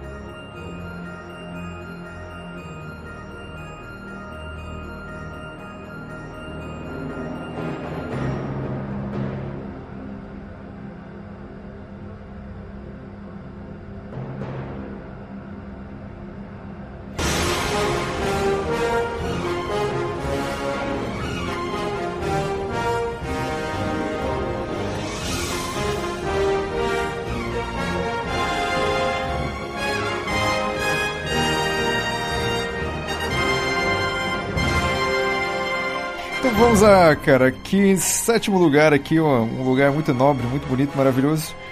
Temos aí o nosso querido filme Robocop votado aí com 37 pontos aqui na nossa listinha. Que traz aí, não se sabe muito bem, né? O filme não é muito bem datado na época que ele se passa, mas a produção é de 1987 e traz aí uma sociedade totalmente fodida aí, né? O cenário do Robocop aí é um cenário parecido, né, com com que o a gente ressaltou ali atrás, né, do Alan Moore denunciando. No Robocop você também tem essa esse quê de denúncia, né? Esses governos neoliberais aí que atacam cada vez mais aí os trabalhadores, denegrindo, marginalizando a população, né, concentrando o poder público aí na, nas mãos aí das grandes empresas privadas. E temos o nosso querido Robocop aí, um ser humano que foi desumanizado e acabou virando aí um, um robô nessa película Ciborgue, dirigida né? pelo Paul Verhoeven.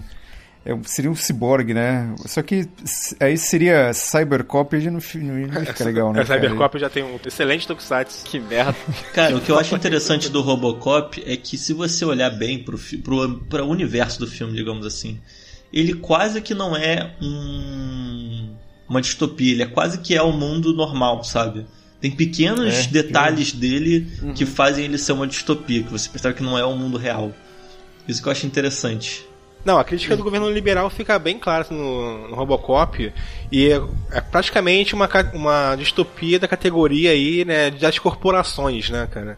A gente vê aí como o governo liberal pode delegar suas funções para empresas ou grandes corporações, como é o caso da OACP, que acaba pegando né, essa função estatal para si estabelecendo seus próprios interesses dentro dela, né, cara? E isso é uma parada bizarra que acontece no Robocop. Porém, o Robocop é uma distopia que não tá bem pra ninguém, né, cara? Até o diretor da OCP lá tá meio fudido também, né? Não, não, sim, Com é que o certeza. Robocop é aquela distopia que mostra que tudo realmente deu errado, né? Porque assim, claramente, assim, depois, é que quando você é jovem, quando você assiste moleque assim, você só foca no robô, né? Fala, caralho, robô, aquela arma lá, dá um tiro no saco do cara lá, você fala, nossa, que legal, que foda. Mas aí quando você vai ficando mais velho, assim, você vê que o grande projeto da corporação era meio que sucatear, né, aquela cidade ali para depois vender ali a- aquela cidade é, que eles chamavam de Delta City, né? Delta City, isso. Então, cara, isso são os governos liberais mesmo, né? Você criar uma necessidade para depois você vender aí um, um produto aí em cima, né? Sim, e inclusive Uhum. a Delta City seria a utopia que era vendida, né, cara? Você viver numa sociedade. Isso. Isso, Uma isso. cidade que é perfeita, sem violência e tudo mais, mas na verdade é uma utopia em que os ricaços iriam se enclausurar, né? Dentro de uma cidade e deixar toda a violência comendo no mundo afora, né? Mas aqui dentro não. Sim, sim. É como se fosse um condomínio de luxo, né? Isso. É, é, inclusive tem um, tem um livro né, de um autor brasileiro que é o Léo Lopes, né? É Rio Zona de Guerra. Que ele trata exatamente disso, né? Os bairros nobres do Rio de Janeiro viram fortificações. É, te- é, com todos os recursos né, e tal para a população abastada e o resto é literalmente o resto mesmo, né? Então existe aí uma trama de, de investigação policial, né? existe um assassinato de uma pessoa dentro dessas, dessas fortificações e um detetive é chamado, né? Aí existe esse trânsito, né, entre, entre um mundo e outro, né? É bem bacana mesmo, né? Fica aí a dica também. Cara, e no Robocop dá tanta impressão assim, né, cara, que a humanidade, o ser humano é tão corrosivo, né, cara, em tudo ali, na sociedade, postos é, estatais, em cargos superiores dentro da polícia, Hierarquia, de hierarquia. Né, cara, é tão corrosivo que inclusive até o próprio ambiente já foi corroído, na verdade, pelo ser humano, né? Que inclusive é muito engraçado ver, né, essa certa sátira, né, com programas de televisão fazendo anúncios e tudo mais assim, mostrando que o mundo já estava uma merda, entendeu? Inclusive tem uma, um comercial as propagandas do um filtro são muito solar. fodas. Número, sei lá, 3 mil, né? o número do filtro solar. Pra né, proteger das radiações aí do Sol, que já tava numa sociedade em que a atmosfera do, do planeta já tinha ido pro caralho, entendeu? E tudo mais assim.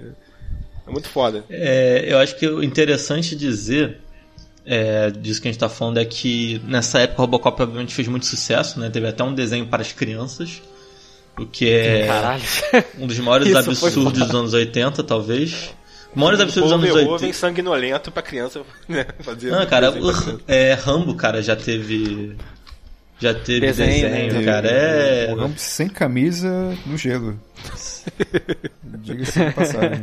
Mas assim, o que foi interessante é como ele fez muito sucesso, logo ele ganhou adaptações para os quadrinhos e ficou meio que oficializado que o universo do Robocop e o universo do do Exterminador do Futuro são o mesmo. Existe o jogo de Super Nintendo, é, Robocop versus Terminator. Sim, tanto que eles falam que o Murphy seria o primeiro híbrido humanos e máquinas que daria origem à Skynet. Caralho. Então a OCPI já era um braço da Skynet, né? Então, Sim, é tá. só um, pedacinho da Skynet. O braço, Pô, literalmente, né? Porque tem um bracinho lá, né? Do exterminador. E teve uma situação interessante, que é importante falar, que o Frank Miller processou o filme do Robocop, falando que era plágio do Cavaleiro das Trevas dele. Inclusive, o Frank Verdade. Miller dirigiu o segundo filme, né? Escreveu o ro- o roteiro do segundo filme, né? Do segundo e do Robocop terceiro. do terceiro e ele também, tava. né, do terceiro. E é tão claro que é ele que escreveu os roteiros, porque tem ninjas lutando com o Robocop no terceiro filme. Ah, é. Ninjas é um. Ah, é muito É, feio. então, aí, muito aí feio o Robocop dele, já perdeu toda a essência dele, né? O, o que é interessante também a gente se- citar aí, cara, é que, tipo assim, o Detroit, que é a cidade, que é cenário do Robocop ali, ela tava em processo de falência aí quando saiu o filme, né? Porque Detroit tinha ganhado muito dinheiro com questão ali da indústria automobilística, né? Aquele liberalismo acirrado, né? Vai, vamos roxar os direitos trabalhistas para lucrar mais. E na década de 70, Detroit já tava toda fodida, né, cara? Ela, ela tava passando o processo ao contrário, né? Crescimento da marginalidade, as empresas indo embora. Então o Robocop é mais ou menos, ele quis retratar o que aconteceria com aquele modelo político-social ali instalado em, em Detroit, né? Que decretou falência agora, né? Em 2013. Agora, né? Foi um tempo já. É, virou cidade fantasma, Hum. Detroit. 20 bilhões de dólares de dívida, sabe? Então acabou aí se fudendo fortemente aí, cara. Sim. Mas só que em Detroit tem toda uma, uma, uma constituição diferente, assim, né, dessa crise, porque era uma cidade industrial, né, com essa indústria de carro. Porém, né, os trabalhadores foram ganhando tantos, tantos benefícios, tantos direitos, né, que eles conseguiam através de suas reivindicações e tudo mais, que chegou num momento em que não era mais jogo para ah, as montadoras continuarem montando um carro lá, entendeu? Era bem melhor montar carro em outro Então, país e tudo mais, né, do que montar carro ali. E acabou tirando suas, as indústrias de lá, o que gerou uma massa de população ali completamente desempregada, né, e sem Sem, sem renda. Sem renda. Sem renda pra consumir. Outro detalhe curioso é que o Robocop teve duas séries, uma de 1994 que teve 23 episódios e outra que se chamou Robocop Prime Directive, que teve maravilhosos quatro episódios, é de 2001. Caralho, são maravilhosos mesmo? Não, foram um fracasso. Cara, quando a série tem quatro episódios é porque ela fracassou miseravelmente. Porque ela não conseguiu nem ter, uma temporada. Agora a pergunta que não quer calar, né? O que, que vocês acharam do remake do Robocop aí feito pelo Padilha? Cara, eu acho que o remake do Padilha só acertou quando ele faz a crítica ali em relação às mídias, né? Mas de resto, Isso, isso. de resto fracassou, eu acho, cara. Eu não- Eu acho que até na, a tradução da distopia ficou bem mais rasa também, né? Ficou, Porque né? temos ali uma corporação que não tá com, com tanto controle assim, né? Das funções estatais, né? A OCP ali é traduzida praticamente pelo Michael Keaton ali, né? Que é, ele é, uma- ele é como se fosse uma Steve Jo- um Steve Jobs aí do da OCP, né? Mas que toda não só o enfraquecimento da distopia, que é o nosso elemento a ser debatido aqui, mas também o debate filosófico, psicológico e até Aham. moral, né? Da- dentro do Robocop que ele consegue vencer essas diretrizes por força de vontade, né? Não teve aquela sagacidade do Paul Verhoeven. Até não tinha nem como replicar, né? Mas podia fazer algo mais elaborado. De, do coroa dar uma cotovelada no estômago lá do diretor do ACP. e, You are fired! Pô, aquele É. foi demais, né, cara? Pô, Aquilo um foi dos melhores demais, finais de todos, né, cara? Que ele tinha diretriz ali que não deixava ele matar ali, né? É porque o- eu acho que o que é mais né? foda no primeiro filme do Robocop é que em nenhum momento você volta a ver o Murphy.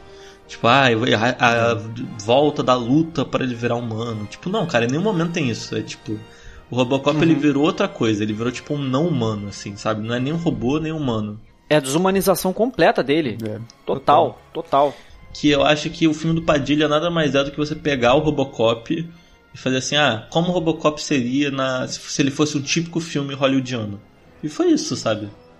Ah, pega o Robocop e transforma ele num filme qualquer. Foi basicamente isso, assim. É, tipo assim, se a gente for comparar com Robocop 2 e 3, eu acho que tá no nível, entendeu? O lance é que é comparado com Robocop 1, que é o mais icônico de todos aí, né? O clássico, né? Digamos que o do Padilha uhum. não é o pior Robocop de todos, né? Porque. Não, com certeza não, porque o 3 é, é horrível. Né? O 3 é nojento. O 3 é horrível. O 3 é muito ruim. Uma das paradas mais maneiras, assim, do, do, do Robocop é essa, essa é a parte da desumanização, né? como que uma, uma, uma, corporação, né, uma coisa regida por corporações pode acabar eh, tirando a própria individualidade, né, a própria humanidade né, da, da pessoa. É sinistro isso. Sim, né, cara? Em nenhum momento é, foi perguntado se eles têm autorização para usar o corpo do agente Murphy, né? Para realizar. Até porque eu não sei como que sobrou o corpo dele, né? Porque ele foi peneirado, né? Inclusive, aquilo ali já bota a classificação etária 18 pra cima, né? No filme, né? Não é, cara. Uhum. E crianças assistiam esse filme mesmo, né? Que é um absurdo, cara. O cara peneirado ali, pô, requintes é. de crueldade. Lá com o Red, o Red era malvado pra cacete. Sempre foi malvado o Red, né? Do Dead Seventh Show lá no. o de Smith. É, é, pior. Né? Sempre foi, sempre foi. Não, e, e no Robocop 2, né? Tem aquela parte que o, que o Robocop tá todo despedaçado e fica aquele boneco assim, todo troncho, assim, cara, aquela parte é meio assustadora, cara. Pra criança vendo aquela, aquela parada assim, ficou meio assustadora. O... Só algumas curiosidades aí, cara, que o, o... Na verdade, o Paul Verhoeven queria trabalhar com o Schwarzenegger, né? Só que daí ele acabou não, não conseguindo trabalhar com o Schwarzenegger, até porque não tinha como enfiar o Schwarzenegger dentro daquela armadura, né? Se eu botasse Schwarzenegger, aí sim o universo compartilhado entre Exterminador do Futuro estaria completo. Estaria completo. É, é. Uhum. Aí escolheram Peter Weller, né? Que é, é um sujeito não tão grande, né? Médio. E, mas mesmo assim, cara, demorava 11 horas por dia. Mas, cara, que bom, cara. Como é que eles iam colocar completa. o maluco na roupa do Robocop, cara? Isso é impossível. É. Não, o Exterminador do Futuro seria aquele Ed 200 Tudo mais assim. Né? Sabe o que, eles iam fazer? É, eles, é, eles iam pintar o Arnold Schwarzenegger de prateado e pronto. Iam colocar uma cruz escura nele. Prateado assim, e azul. Ah. Ele ia ficar de uma tanguinha Caraca. preta. Sim. Ai, que, que delícia, né, cara? E o Peter Weller chegou a perder 3 quilos né, por causa daquela porra daquela armadura quente, uhum. desgraçada, cara. Aquela máscara lá, né, cara, apertadinha naquele capacete, era. Cara, de arrepiar, cara, dava claustrofobia. Né, cara.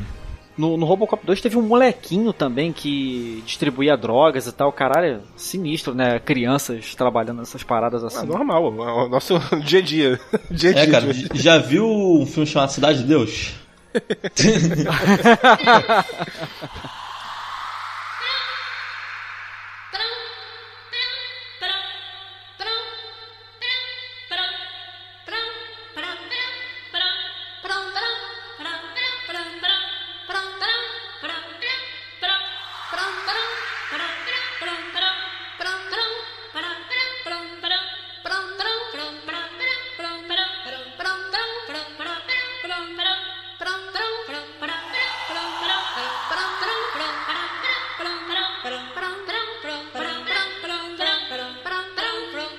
em nosso sexto lugar aqui, com 38 pontos, né? Nosso único filme que é de animação aqui, né, cara? E também nossa única produção de origem japonesa, oriental. Akira, né? Que também não poderia ficar de fora da nossa lista. Conseguiu em nosso sexto lugar, inclusive me surpreendeu, né? Com esse sexto lugar, achei que ficaria mais abaixo um pouquinho.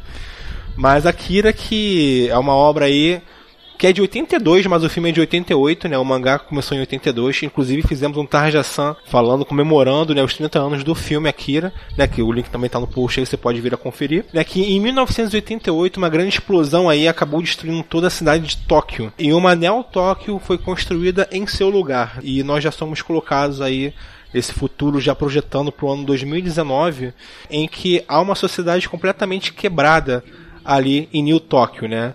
Com uma sociedade sofrendo com grandes atentados terroristas, né, é, lutas trabalhistas e tudo mais, e com um governo, para variar, totalitário governando este mundo de Neo Tóquio, né?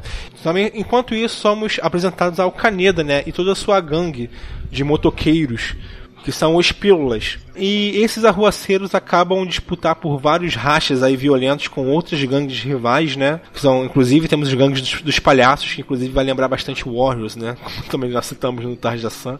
E dentro dessa trama, um dos amigos do Akira é selecionado, entre aspas, para tentar despertar o famoso e ainda desconhecido poder de Akira. Desconhecido para o espectador, né? Que o Estado ali já sabia muito bem com o que estava fazendo. E a partir daí temos uma trama super imersiva dentro de um universo bastante distópico em que o mundo, como eu falei anteriormente, está completamente tomado aí por revoltas, ataques terroristas, gangues, né? todo o sistema ali tá, funciona de forma tortuosa. Tu vê que o próprio sistema educacional ali é feito apenas para protocolar, né, seus futuros gangsters das ruas, né, cara? É uma parada muito bizarra que acontece em Akira, porém é um futuro distópico super interessante, né? Então, mas aí temos aí essa distopia de Akira, né, cara? Que é uma distopia bastante calcada ali nas revoltas sociais e tudo mais do governo totalitário. E temos aí, de forma até secundária, todo esse poder aí místico que envolve né, esse ser chamado Akira. A gente também tem que falar que essa animação, especificamente, é, foi revolucionária em termos de técnica, né, cara? Porque tudo sim. que você vê ali no Akira, cada frame é desenhado à mão. Sim, sim, não. Akira, inclusive, teve mais de 100 cores feitas, criadas apenas para poder ilustrar esse filme, cara. Tem muitas cenas no escuro, assim, né, cara? E essas cenas com sombreamento requer uma variedade de cores muito grande. Inclusive tem o vermelho que se chama vermelho Akira, né? Porque foi um vermelho criado somente para esse filme, cara. Isso, isso. É muito foda, assim. Pra moto, né? Isso, pra moto, a moto nos movimentos dentro das sombras e tudo mais assim. Foram bastante cores, né, cara? E foi um, realmente um, um de sua época de esmero técnico, né, cara? Inclusive, foi, toda a produção foi gravada em 24 frames por segundo, né, cara? Que é uma parada que ainda não era usual né? em 1988, que foi o ano da, do filme. E né? eu acho que o Akira, eu não manjo tanto de mangá e anime, mas eu acho que o Akira, ele. Eu acho que ele tem um papel muito importante para o gênero, todo o estilo mangá, porque eu acho que foi a primeira vez que o mundo como um todo olhou e falou: não, é, mangá não é só coisa assim, sabe, tipo, exagerada de japonês, aquela coisa específica do Japão. Pode ser uma história, tipo, universal, assim, sabe? No sentido Sim. de pode ser apreciada por todo mundo, não só para um nicho muito específico. Sim, Akira foi a primeira animação japonesa a passar no cinema aqui no Brasil. E na Band também, né? na Band também, nos 90 aí, né? Depois aí da Lenda do Demônio e antes do Cine Privé, né? Digamos aí na Band é, década de 90. É assim que você descobriu mangás naquela época, né? No Brasil. Mas é o seguinte, cara, foi uma obra Caralho. muito influente, né? Como o Raul falou aí, né? Que serviu não só para tirar essas travas né, esses preconceitos em cima de obras orientais, mas também Akira passou a influenciar bastante, né, ainda mais no universo cyberpunk, né, cara? Principalmente com o mangá que foi lançado em 82, aí, no mesmo ano que o Blade Runner, né, cara? Tu vê que beberam de mesmas fontes, assim, e é uma obra que inspirou muitas obras, não só japonesas, como obras aí de cunhos é, mundiais, assim, né? Principalmente hollywoodianos, né? É, todo, aliás, fã de Hollywood, todo mundo quer. Se fala muito em uma adaptação live action de Akira, algo que eu acho meio desnecessário, mas o pessoal cota muito Nolan para fazer. Existe a curiosidade, né, de se fazer uma adaptação de, de Akira, principalmente depois que o pessoal ficou fascinado com a moto do Akira no jogador número 1, um, né? Então, é... cara, mas eu, eu vi falar, não sei se é boato de internet, mas estavam cotando o Chris Evans, né? Sim. O papel do Caneda. É, já, já começou bem errado, assim, porque é um cara todo engomadinho, né, cara, no papel do Caneda, que não tem nada a ver com isso. Não, se eles quiserem fazer a história no, nos Estados Unidos, já, já vou chamar merda. Já vou, já começa achando uma merda. E o Akira é uma trama muito complexa porque envolve essa reflexão sobre a distopia, né, que se passa ali, sobre esse governo totalitário, sobre essa sociedade quebrada que luta por seus direitos, que ao mesmo tempo se vê ele presa dentro de sua de seu cotidiano fudido ali, né, estudantil e tudo mais, quando mais a gente quando a gente parte para essa visão das gangues A alienação dos jovens que acontece nessa obra também é uma discussão muito rica para se abordar, mas também é muito difícil de acontecer. E também a relação de amizade entre o Akira e o Tetsuo, né? Que é uma parada que varia entre a rivalidade e a amizade de forma muito torta, cara. É, é muito complexo, não consigo ficar imaginando isso como um filme live action. Eu acho que o filme é, de do anime é perfeito, assim, consigo traduzir isso. Na verdade, é bem diferente do mangá, mas com- contém todos esses elementos que faz o mangá ser diferente, entendeu? E acaba sendo um, um- um longa que fala por si só, cara. Eu Não sei se, sei lá, cara. Eu acho que é melhor embalsamar o Akira e não ter filme. Aliás, é, saiu recentemente aqui pela JBC, Akira, e vocês podem nos links da Amazon para adquirir o primeiro volume. Exatamente. Eu acho que eu tenho a solução pro filme do Akira, né? Bota Zack Snyder pra dirigir a adaptação do Akira. E bota o Ben Affleck pra ser o, Canida. Esse cara, sabe o que o Zack Snyder ia fazer? Aposto, caralho, eu apostaria dinheiro nisso. O Zack Snyder ele ia fazer o ele sendo só um garoto com uma moto que quer voltar pra casa porque ele quer ajudar a mãe dele, porque ele é um órfão. Só que sem querer ele acabar se envolvendo com gangues do mal.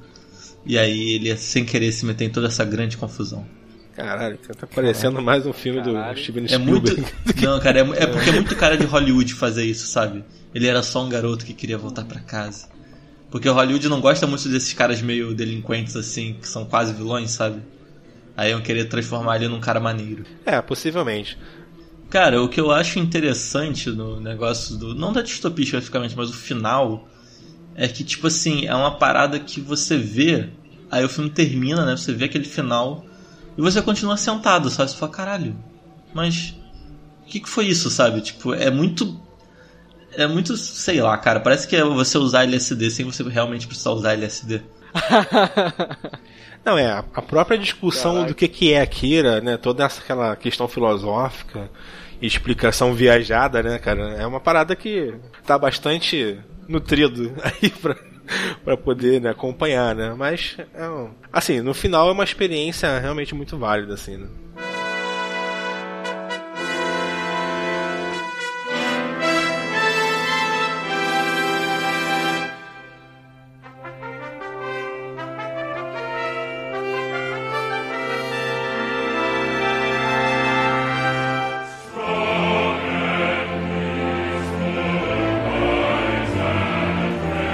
Então vamos lá aqui mais uma vez aqui na nossa quinta posição temos aqui o glorioso filme 1984, né, que, que antes era um livro que saiu no, no mesmo ano de 1984, né, que ficou aqui exatamente com 40 pontos aqui na nossa incrível lista. E o filme aí, né, trazendo uma breve sinopse aí, ele traz aí um jovem chamado Winston Church, não, desculpa, Winston Church não, pô. Segunda Guerra Mundial, é. Winston confundindo Segunda Guerra Mundial. É o Winston, Winston. Smith, né? Que ele, é, ele mora, né, num, num mundo ali, num universo que é extremamente totalitário, né? Que as pessoas são obrigadas ali a, a idolatrar a imagem do grande irmão. As pessoas são vigiadas a todo momento e a função dele é bem interessante porque a função do Winston, que ele é tipo um funcionário público, ele trabalha em reescrever a história. Então, todos os dias, todos os eventos que acontecem, ele é obrigado a reescrever a história de uma maneira que seja favorável ao partido político ali, que agora não, não me lembro muito bem o nome, né? Só que eu lembro que o que me deixou bem é, cabreiro, tanto no livro quanto no filme, é o fato de que até as crianças, né, elas são criadas assim de maneira a serem pequenos espiões a serviço de um partido, né? Que é muito o que acontecia durante a Alemanha nazista também, né? Então você tinha muito filho caguetando o pai, porque a figura do grande líder está acima de todas as coisas, né? Inquestionável, está acima da família e por aí vai. Então é um mundo muito é, fechado, né, cara? Muito fóbico. Não, fora que um dos elementos também que faz essa distopia ainda pior, né, cara, é porque o grande crime do Wil- Winston Smith é se apaixonar por uma, pela, por uma mulher, né, cara, pela Julia. E é uma sociedade totalitária Isso, que as emoções são consideradas ilegais aí, olha aí. São A- legais. As emoções, as emoções e também a, a, a arte, né? A arte também foi banida nisso, por justamente suscitar emoções. Exato. É, então. E tem lá um ministério também, o Ministério do Amor, que se não me engano, né? Que é onde as pessoas vão para serem torturadas, né? Então é, é, é um mundo incrivelmente bizarro, sabe? É, tu vê que é mais uma vez um estado totalitário tá aparecendo aqui, né, cara? na, na nossa lista, né? Mais uma vez. É, tu vê que é um, É, né, é um o- medo muito recorrente, porque eu acho que é o medo que é mais possível de acontecer, né, cara?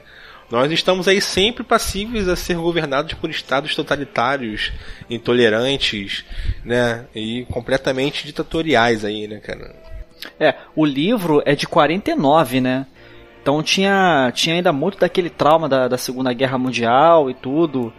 E assim, realmente era um trauma muito grande, né? Então essa coisa da, da possibilidade de você voltar a ficar subjugado por um Estado totalitário, ainda mais com duas potências ali surgindo, né? Os Estados Unidos e a União Soviética. é, é, era realmente um medo muito real, né? Muito É, próximo. no caso o, desse mundo aí do 1974, o mundo é dividido em três estados, né, cara? E que Londres é a Isso, capital isso. da Oceania, caralho, que loucura. Sim, sim, é é bem, uma coisa bem bizarra, cara. E toda hora, assim, eles trocam com que eles estão fazendo guerra, né? E você não sabe se a guerra tá acontecendo de verdade, né? Porque o, o Winston ele chega até a questionar em um momento no livro, no filme eu não lembro, cara. O filme eu lembro muito pouco. Mas ele chega a questionar, pô, será que realmente está acontecendo uma guerra ou será que realmente é só um medo para o governo manter as po- a população controlada através do medo, sabe? Exatamente. Aí Aham. mais uma é uma reflexão sobre o que acontece no nosso dia a dia, né, cara? A tática dos Estados Unidos, né? A guerra ao terror. Tem um né, inimigo tudo lá mais. fora. Isso, isso. É, outro, pon- outro ponto que eu acho legal a gente destacar é que eu acho que 1984 é, meio que inaugurou isso, né? É de que é o seguinte: o, o elemento subversivo é sempre uma figura feminina. Então é sempre assim, o, o cara que vai se o cara que é aquele cara comunzão e tal, que vai se apaixonar por uma mulher e aí vai redescobrir é, sentimentos proibidos. Foi assim, por exemplo, tanto em Desde a Bíblia, né? 1984, é, Gênesis. Também. Desde a Bíblia mesmo. Eu É, pensei não, é nisso, pô, exatamente isso é Desde isso. Da, da história da Pandora, pô. É a mulher que, que É exatamente isso. pecado. É exatamente isso. Essa figura da, da, da mulher, né, é, sendo a subversiva da coisa, né, a, a pecadora mesmo da coisa. E isso é uma coisa que é, ficou sacramentada em 1984. né. Você tem aí, por exemplo, é, Fahrenheit 451, né, que é o livro do Ray Bradbury, que também tem uma figura feminina subversiva, e THX 1138, o filme lá do primeiro filme do George Lucas, né, que também tem isso, também traz essa Cara, eu acho que o é, THX, esse, esse, esse plot. filme do George, Lucas é o seu novo jogador número um, cara. Todo teste você cita esse É, filme. o, o Bruno é cara. um jeito de encaixar esse filme, né, cara? filme Eu, eu, chatíssimo, pô, me amarro, me amarro. Pô, me amarrei nesse filme, cara. É, Achei maneiro. meio, meio, meio pesado. Mas uma coisa que eu acho curiosa é que, tipo, do, joga do jogador número 1, um, ah lá, tô louco. Do 1974 é que, tipo, ficou muito marcado o negócio do grande irmão, né? Do Big Brother. E, tipo, eu acho que é a parte mais superficial do, do dessa história toda e que é a parte que as pessoas mais ficaram na cabeça e que eu acho que a parte que as pessoas menos entendem. Por exemplo, o que eu mais vejo é a comparação da internet com o Grande Irmão. E, cara, eu acho isso de uma burrice, assim, às vezes sem precedente, porque, tipo, pessoas, ó, viu? Você tá colocando tudo, todas as suas informações na internet, o Grande Irmão está observando. Cara, mas se você que está colocando, então toda a noção de Grande Irmão foi pro caralho, porque a ideia do Grande Irmão é que você era observado mesmo que você não quisesse. Então, a partir do momento que você coloca na internet, você não pode reclamar, sabe? Tipo, ah, meu Deus, estou observando tudo que eu coloco na internet. Porra. Sabe? Então me, me irrita um pouco isso, sabe? Que nem a pessoa que vê Black Mirror e fala que, ai, porque a tecnologia é malvada, olha o que ela tá fazendo, isso é tão Black Mirror. É, mas isso aí é uma onda que realmente acontece nessas popularizações de algumas obras, né, cara? Mas é, é uma, não deixa de ser uma perda de uma privacidade, né? Mas só que ali você é forçado, como o Raul explicou ali no Grande Irmão no filme, né? E o que a gente vive hoje com a internet muito mais é uma sociedade de controle, né? Em que as próprias pessoas da sociedade se vigiam, né? Ou se fazem questão de ser vigiadas, né? Acho que fica mais nessa. Isso, isso. É porque assim, eu tenho a impressão de que o que ele tava querendo, o que, que o Orwell tava querendo escrever nessa época era muito mais uma forma de como ele observava a União Soviética. Porque assim, apesar dele ser de esquerda, ele era estritamente contra o governo soviético. Então eu acho que meio Ué, que... Revolução dos Bichos é a prova disso. né? Exato, e tipo, então, Ele é contra Revolução- o stalinismo, né? É, tanto que eu acho que, digamos assim, o outro lado da moeda desse livro seria o Admirável Mundo Novo. Eu acho que se fosse pra comparar o que, que a gente vive, acho que a gente vive uma coisa muito mais parecida com o Admirável Mundo Novo do que com Concordo. o, o 1984. entendeu? Uhum. Porque é, o 1984 você tem um Estado, é, ou um Estado totalitário extremamente proibitivo.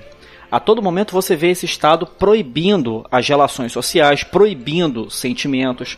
É, ele está sempre condicionando pela via negativa, né? Olha, não faça isso. Enquanto que o, o, o, o, o Admirável Mundo Novo ele faz esse condicionamento é, de uma forma meio que é, supostamente positiva, porque ele não pega você pela proibição, ele pega você pelo prazer. Então é, é aquela coisa, ah, vamos nos entreter com o cinema sensível, vamos tomar a nossa porção de soma, né, que é a, a substância lá que provoca prazer ne- no, no Admirável Mundo Novo.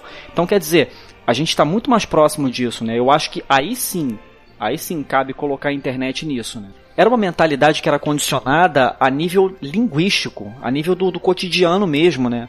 É, determinadas palavras e, por consequência, determinados conceitos eram proibidos de se mencionar. Eram, é, as pessoas é, encontravam uma palavra, por exemplo, liberdade, é, por exemplo, arte, e simplesmente elas não sabiam, elas achavam que era uma palavra escrita errada. Não, o que, que é isso aqui? Ou seja, é, é um Estado tão opressor que baniu é, determinados conceitos é, com relação a, a- a- assim, ao modo como as pessoas se viam, né? E aí ficou um condicionamento muito mais eficiente, né? Condicionar pela linguagem, né? Abolir determinadas palavras, abolir determinados conceitos. O segundo ponto é, é que a parte realmente assim que é, é, que me chocou mesmo no 1984 foi a parte dos dois minutos de ódio Ah, verdade. que as pessoas se reúnem naquelas salas, né, para assistir as projeções na, na tela, né? E, e aí elas começam a receber mensagens, né? é, dizendo, olha, odeie isso, odeie aquilo, odeie aquilo. E realmente é uma coisa muito impressionante, né? Que é muito próximo com o que a gente está tá tendo hoje. né? É, Hoje hoje, em dia, dia, as- nas redes sociais você tem várias horas de ódio, né? As pessoas ficam no. É, no- cara, a gente passou já disso, só- já é pouco. Já se- aliás, acho que seria melhor. Se tivesse um momento específico, só, ah, ódio, ódio, ah, pronto, acabou, agora você fica de boa aí. Seria bem melhor, na real. Ah, Hoje me parece bom isso, não parece distopia não. Mas uma coisa que eu acho curiosa desse livro é que, aliás, pra quem não sabe, pra quem nunca leu e tal, saibam que esse é considerado um dos livros mais importantes do século XX, né? Aliás, o, ele é considerado um dos maiores autores do século XX, né, de modo geral. E o que eu acho mais curioso é que, tipo, se você para pensar, ele é um livro que toda essa parte que mostra, que tenta falar de como é, funciona o universo, né? Como tá o mundo, é muito difícil, cara, porque justamente isso que o Nancy falou de você não saber se a guerra tá rolando, é muito bizarro, cara, porque a verdade não existe mais, sabe, nesse mundo. É, ela é condicionada, né? né? A verdade é o que o Só que assim, é, eu acho que é um livro que, de- com o surgimento da internet, ele se tornou muito menos impactante, assim. A, a ideia da internet por si só já quebra o- esse universo, né? Então acho que esse é um livro e um filme que vão ficar meio que tipo a versão do passado sobre o futuro, sabe? Futuro do passado, uma coisa assim. Eu acho que não, cara, porque é o seguinte, é, en- enquanto que o 1984 trata dessa, dessa, dessa coisa assim do Estado tolhindo o indivíduo de ter acesso à informação, hoje a gente tem uma quantidade de informação tão grande que ela é completamente dispersiva, a tal ponto que a gente não sabe o que é verdade. Da mesma forma que os caras lá no, no, no livro não sabiam porque tinha uma máquina opressora ali. A a gente tem, tem a gente não, não tem como determinar o que é verdade por motivos completamente diferentes, mas o problema ainda assim é o mesmo. Eu acho que o que acontece muito hoje em dia não é a de busca pela verdade. É uma coisa meio que guerra de narrativa, assim. Entendeu? Qual é a verdadeira narrativa que as pessoas querem defender, sabe? Acho que é muito mais subjetivo. Eu acho que nesse universo do Admirável Mundo Novo é uma coisa muito mais. Sei lá, é muito mais colossal, sabe? É uma coisa de proporções que são até meio bizarras se você orar pra pensar.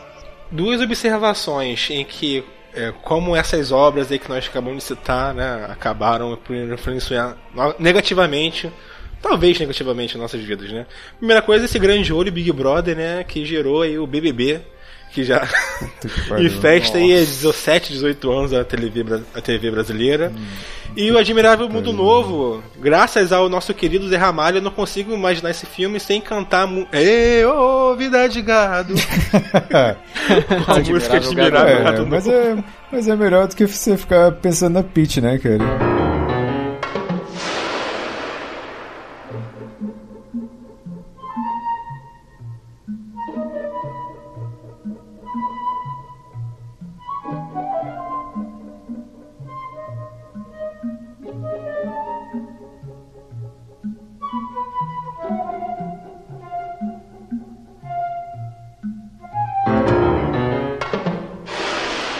Quarto lugar temos aí o nosso querido Planeta dos Macacos de 1968.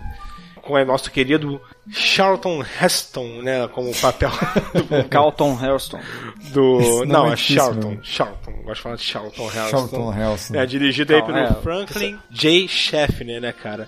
É o filme que conta a história do astronauta americano George Taylor, né, o Charlton Heston, né, numa viagem espacial experimental, né, que ele estava ali para experimentar pela primeira vez uma velocidade, uma viagem bem próxima à velocidade da luz e para ver se é a teoria de uma viagem temporal é, se concretizaria, né? E ele, munido de seu cigarrinho no meio da nave, que inclusive ele, ele acomoda o cigarro em cima do painel high-tech. Os anos 60 não estavam aí para brincadeira, né, Exatamente, né, cara? É, até passei mal aqui. O cara apagando cigarro no painel da nave assim, demais, cara. É aí ele vai deitar em seu belo sono naquelas. É, é aquele saco de dormir lá que suspendem a vida né, do humano e acorda aí depois da viagem num mundo completamente diferente, um planeta habitado e dominado por macacos, né? Mas o mais estranho é que havia humanos nesse mundo, né? E que os humanos eram escravizados pelos macacos, é, que os viam como seres completamente degradados e desagradáveis, né? Esses seres humanos desse universo aí, né? Porém, Charlton Heston já coloca o seu olhinho na humana de cabelos lisos, a única de cabelos lisos que tem na colônia de humanos na região, e acaba se envolvendo com a trama ali, né, não só com essa com essa humana, mas ele também é colocado numa situação em que ele é capturado pelos macacos, né, e passa toda um, uma discussão praticamente filosófica ali dos macacos para o que fazer com este ser humano, né? Que alguns macacos mais intelectuais né, e menos presos, né, a sociedade símia falava que era um ser que tinha consciência, que sabia falar, né, e tudo mais, enquanto os, os outros humanos do futuro não perderam a habilidade da fala, e mas aí somos colocados nesse nessa disputa aí filosófica do que fazer com Charlton Heston, enquanto ele tenta sobreviver do jeito dele, hum. consegue aí lutar pela sua liberdade, né, num final sur é. altamente surpreendente desse filme, né, cara. O Planeta dos Macacos é que gerou toda uma franquia com mais de sete filmes, né? Inclusive uma franquia recente de alta qualidade aí, né? Que foram esses a origem, né, dos Planetas dos Macacos. Essa trilogia, né? É, a origem, as, é... o confronto e a guerra. Né? O confronto e a guerra. É, Planeta dos Macacos é baseado no livro né, do Pierre Boulle, que é um escritor francês. E, e, assim, tem bastante diferença né, do filme pro livro, né? Teve aquela, toda, aquela coisa toda de adaptação hollywoodiana, né? Botar um pouco mais de ação e tudo.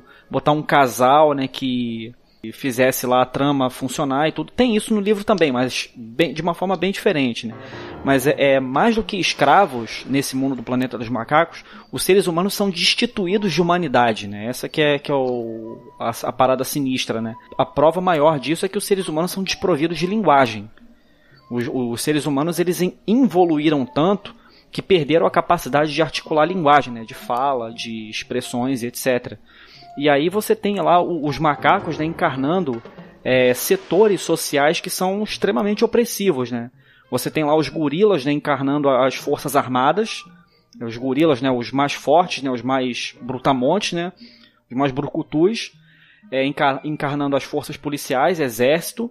Você tem os orangotangos, né, com aqueles jeitos meio, meio lentos deles, assim, como os acadêmicos, né, os pensadores. E os, os chimpanzés, né, que em tese têm os cérebros mais, é, mais próximos do, do homem, né, mais desenvolvidos, exercendo ali funções de, de governo, né, funções administrativas ali. Então é um mundo muito fodido, que, que ele usa essa metáfora do macaco né, para subverter né, essa lógica que, é, que a gente tem no mundo contemporâneo. E é uma, uma distopia assim que, pô, vale a pena assistir, cara. Cinematograficamente é uma experiência muito boa. Mas a, é, a, gente tem que falar do filme do Tim Burton que tem o dos finais mais toscos, né, cara? Do ah, filme. Não. O filme do Tim Burton, a gente pensei que a gente fosse passar em ah. column sem citar esse filme, cara, porque Não, cara, é porque assim, não, não, não, o filme do o filme do Tim Burton, ele tem duas coisas que marcaram a humanidade, que é a macaca que acidentalmente ficou idêntica ao Michael Jackson. É, Janet Jackson, né? Pior, né? Não, cara, é porque é tão bizarro que o Michael Jackson ele conseguiu Caralho, fazer. O Michael é. Jackson conseguiu fazer tanta plástica que ele conseguiu ficar igual a uma máscara de borracha, cara. Isso é bizarro. Cara, eu gosto do Tim Burton. Eu acho que ele ficou meio louco de uns tempos pra cá, meio, meio sei lá, meio pancada das ideias. Mas eu realmente acho que ele tem filmes muito fodas. Esse filme, cara, eu sei lá, parece que ele viu o Planeta dos Macacos e não entendeu. Tipo o Zack Snyder, que vê as, lê as coisas e não entende. Não, não, foi pior do que isso. é. foi, ele, foi nesse, ele foi pior, cara. Foi pior. Porque eu, eu acho que o Tim Burton ele meio que entendeu assim: ah, os macacos são tipo os humanos, é tipo tudo igual. Então, se os macacos existissem, é, se, quer dizer, se os macacos dominassem a, o planeta Terra, como a raça dominante, eles iam repetir a história humana igualzinho. Então, eles iam usar ternos, ia ter as cidades iguais. A única diferença é que em vez de ser humano ia ser macaco. Cara, mas eu vou te falar que, assim, é, é uma, digamos que, é uma interpretação muito rasa sobre o que aconteceu. Porque o filme realmente, como o Bruno falou aí, ele faz é, uma sátira. Não uma sátira, né? Ele faz uma alegoria ao que acontece com a nossa. com a história do ser humano, né? O ser humano sempre arranja desculpas. Né, não só para usufruir de outros animais aqui na, na Terra, como usufruir de outros humanos, né? Colocando ou classificando outros humanos aí como seres inferiores por determinadas isso, coisas, isso. né? Por exemplo, aí temos aí é, toda a história de escravização aí que tivemos aí no nosso país e no mundo todo, né? E por um detalhe, eles também colocam os humanos né, neste mundo aí do, do planeta dos macacos também como seres inferiores que possível e por isso eles são passíveis também de ser escravizados. Porém, nesse filme nós somos empatizados com o lado dos humanos, né? A gente vê o quão essa ideia é agressiva, escrota e ridícula, né? E que muitas pessoas no passado né, não observavam isso, porque estavam uhum. envoltas dentro de uma sociedade ali, né? Mas sabe o que o Tim Burton fez, cara? Ele pegou para ler o livro, só que ele pulou do meio pro final do livro. Porque esse final que o Tim Burton fez, cara, ele é parecido com o final do livro. Porque no final do livro, o Charlton Heston, que não é o Charlton Heston, é outro personagem lá. George Taylor. Ele volta, é, ele foge na nave e quando ele cai na Terra, né? Porque até então ele não percebeu, né, que aquele planeta era Terra. Aquele planeta lá que ele deu até um nome diferente, né, para até esqueci o nome que eles batizaram lá. Mas quando ele chega na Terra, é. ele cai lá, tipo, numa plantação lá no milharal, não sei o que lá, numa fazenda. E aparecem uns carrinhos de polícia em volta, assim. Aí quando ele vai olhar assim, na porta abre lá e são macacos policiais, né? Isso. né? Então isso é o final do livro. O Tim Burton ele quis transportar esse final pro dando aquela ideia de um Abraham Lincoln macaco, né? Mas aí não faz sentido nenhum. Só né, que cara? peraí, Porra, mas, mas, sentido, mas é. o final do livro não é que você descobre que quem tá lendo essa história são dois macacos numa estação espacial? Não, sim. Não, não, são dois macacos que estão é que estão falando lá de humanos, né? Que fala, ah, isso aqui é só uma lenda, uhum. né? um uhum. negócio assim, né? Mas eu tô falando do final do personagem. O final do personagem ele caindo na, na Terra, né? E o Tim Burton quis fazer isso, só que ele, sei lá, ele tentou emular ali um final ali da Estátua da Liberdade, que no Mas filme ficou funcionou. muito bom, né, cara? Porque naquele momento que uhum. o Charlton Heston percebe que aquele planeta era a Terra, e não funcionou, fracassou miseravelmente, sabe? Eu não sei por que, que uhum. deu na cabeça dele de colocar a porra de um Lincoln macaco, cara. O filme de 68 é, tem assim uma das cenas mais marcantes, né, que é o final, né, quando ele vê a Estátua da Liberdade enterrada, né, ele descobre que ele está na, na, numa versão fodida da Terra. E, e, ele também tem um mérito é, cinematográfico, né, cara, que ele inaugurou a categoria de melhor maquiagem, né, no cinema, né, no Oscar, né. Eu acho que mérito total, Foi, né? Porque as pessoas ficaram impressionadas. o Michael Jackson, cara. Eles tinham que ganhar um Oscar mesmo. ah, não. O Michael Jackson é do, do filme que não pode ser falado, né? Do filme do Burton. Não, mas É. ele parece também com a menina lá da, da macaquinha lá, da, da chimpanzé, do, do filme de 68 É. também, antes dele ficar fazendo sucesso. O, essa franquia primeira, né, essa primeira franquia dos Planetas dos Macacos, apesar dos outros filmes não terem tanto crédito, assim, a galera não curte tanto, eles têm um negócio que, assim, que é muito louvável, que eu acho que tem poucos filmes que têm a coragem desses filmes hoje em dia, é que eles não têm medo do ridículo, assim, tipo, ah, os macacos vão voltar pro passado e vão conversar com as pessoas e o caralho, sabe? Tem umas cenas que são muito. Se você pensar, elas são muito absurdas, sabe? Principalmente quando os macacos voltam pro passado e conversam com o governo americano. É Eles perderam que total- todas as travas do ridículo, é isso. É uma, Não, porque é uma assim. qualidade o- louvável. É, se, não, se for mal feito, a ideia do Planeta dos Macacos, se ela for mal executada, ela fica ridícula. Se você para pensar, o conceito do Planeta dos Macacos é meio, é meio engraçado, naturalmente. Só que os filmes se levam a sério, então você meio que esquece disso. Só que, tipo, se você perder um pouco a linha, cara, começa a ficar meio tosco, sabe? E esses filmes do Planeta dos Macacos, eles meio que transitam nessa linha tênue. Entendeu? É, eu acho isso engraçado e curioso, assim. Ma- Mas é, né? Até por conta da, daquela, daquela coisa, né? Do, do, do macaquinho dançando, né? Com a, com a caixinha de música, assim, e todo mundo acha engraçadinho, é, que não sei o quê. Mas na verdade ali você tá diante de uma exploração. A metáfora é a mesma, cara. Então esse elemento cômico aí faz todo sentido no Planeta dos Macacos. Tranquilo. Aliás, é uma coisa curiosa, é, você já viu na série Mad Men? Então, é, é para quem não sabe, Mad Men é uma das séries assim atuais, relativamente atuais, né, mas é uma das séries mais aclamadas, né? Tá aí do lado de Sopranos e Breaking Bad como as melhores séries de todos os tempos. E basicamente conta a vida de um publicitário ali nos anos 60, 70. E o que é curioso é que ele vai ver Planeta dos Macacos no cinema com o filho, né? E mostra a reação dele saindo do filme. E eu acho que isso é muito maneiro, assim, sabe? Tipo, é um detalhe no meio da série toda, mas esse episódio eu acho muito interessante porque mostra ele e o, e o filho se espantando juntos com o final, sabe? Eu acho isso bem maneiro. Cara, quando eu era criança, Uhum. me espantava com essas fantasias de macaco, cara. Eu tinha medo dessa porra. Eu achava bem assustador. essas fantasias de macaco com essa cara aí, né? Então esse é o elemento distópico, né, de Planeta dos Macacos, né? Tem essa coisa do, do, do, do ridículo, né? Pô, macacos, assim, essa coisa é, é meio que engraçada, né, realmente, pra fazer essa sátira da, do mundo contemporâneo. Tem uma parte do livro que eu acho muito maneira, que é quando eles visitam uma, uma bolsa de valores governada por macacos, né? E aí você vê que é, os macacos todos saltando de um galho para outro com telefones no ouvido, que não sei o que. A, a, a comparação é realmente muito tem, beira né, essa coisa assim entre você quer dar aquela risada, pô, maneira assim essa imagem, né, macacos no, é, lidando com negócios de alta monta e tal, mas você olha assim, caralho, é, tem, um, tem um aspecto ali é, é, realista ali bem bem seco. É uma né? grande crítica, né, É, cara? sinistro, é, um assim. é é uma coisa que serve como uma grande crítica aos nós mesmos, né?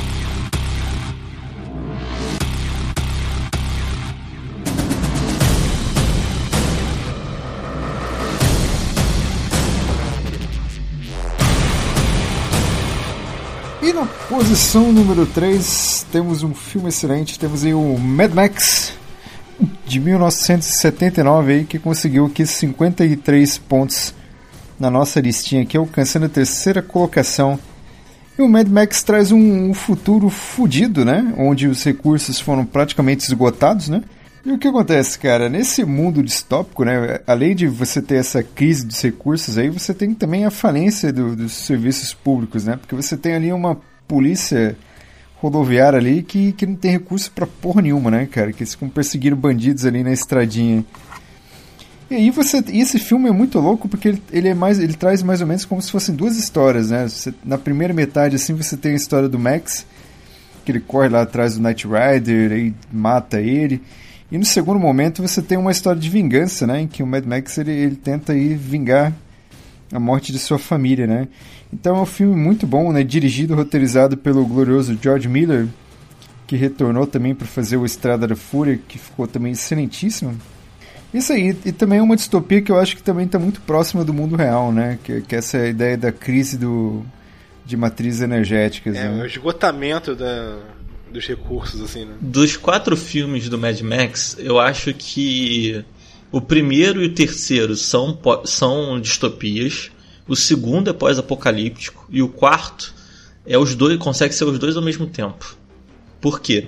O quarto filme, dentro daquele universo ali do Immortal Joe, aquilo ali pra mim eu vejo como uma distopia, no, no limite, assim, mas é uma distopia. E fora daquele universo do Morton Joe, é um mundo pós-apocalíptico. primeiro filme você vê um mundo indo pra desgraça, né? Você ainda consegue ver ali um resquício de, de uma tentativa mínima, né? De uma vida civilizada.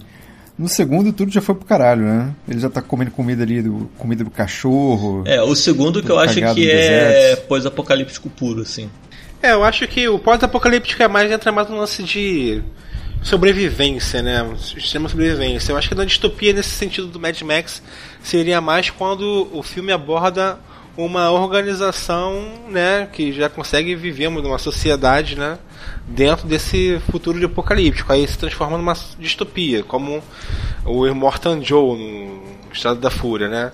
Aquele governinho que ele faz ali, onde que ele é o ditador, que detém ali a riqueza da água, né, e tudo mais. Ele ele dá é, a água para a população, só que totalmente E mantém o controle. é, ter o controle totalmente ali, né, racionada para o controle não sair de suas mãos, né. Inclusive ele faz de- do- dos meninos de meia vida, né, os War Boys, né, ele transforma eles em soldados, né, de sua religião. Aí que se transforma em distopia completa, né, quando tem o lance da religião lá do Immortal Joe, É. de Valhalla, de Shining Chrome, né? Que fala.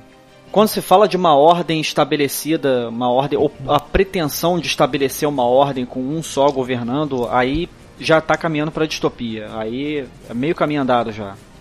E é engraçado que o filme é de 79, mas ali na, a- na década de 70 ainda, é, o mundo ele testemunhou uma crise muito grande que foi a crise do petróleo, né? Que os países da OPEP ali fecharam né, as torneiras do petróleo ali para que o mundo pressionasse Israel para que parasse de atacar os países árabes ali. Então o mundo foi criado, é, o filme ele foi criado muito em cima dessa coisa também, né? E no Brasil, agora em 2018, você teve a crise dos caminhoneiros, né? Que foi uma crise que É já de caiu o cabelo já, né? Tava vendo a hora de virar Mad Max ali e virar uma loucura Cara, total, cara. eu fico lembrando daquelas pessoas que compraram 20 sacas de 5 quilos de arroz, cara.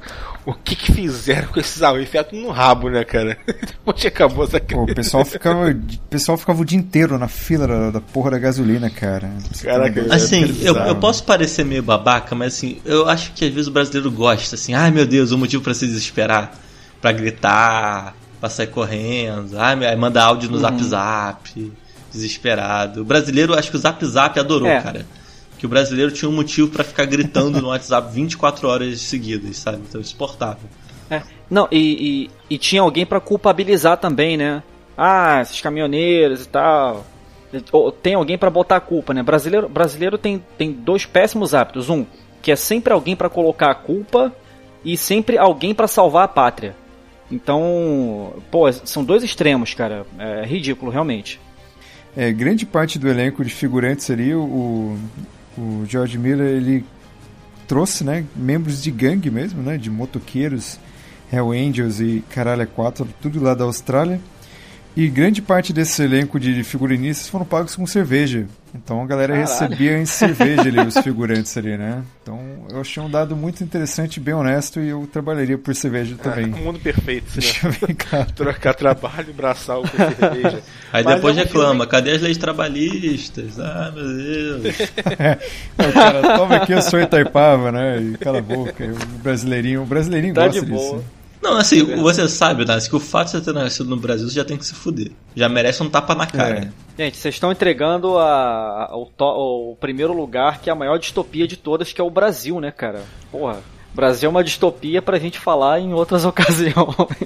Não, fechou, cara. É um filme excelente. Se você não gostou, você tem algum problema mental, você deve procurar um especialista aí, né? Pra, pra resolver esse É, transtorno, né? se você reclamou assim, ah, é porque esse último aí Fury Road só teve ação, explosão, você é burro.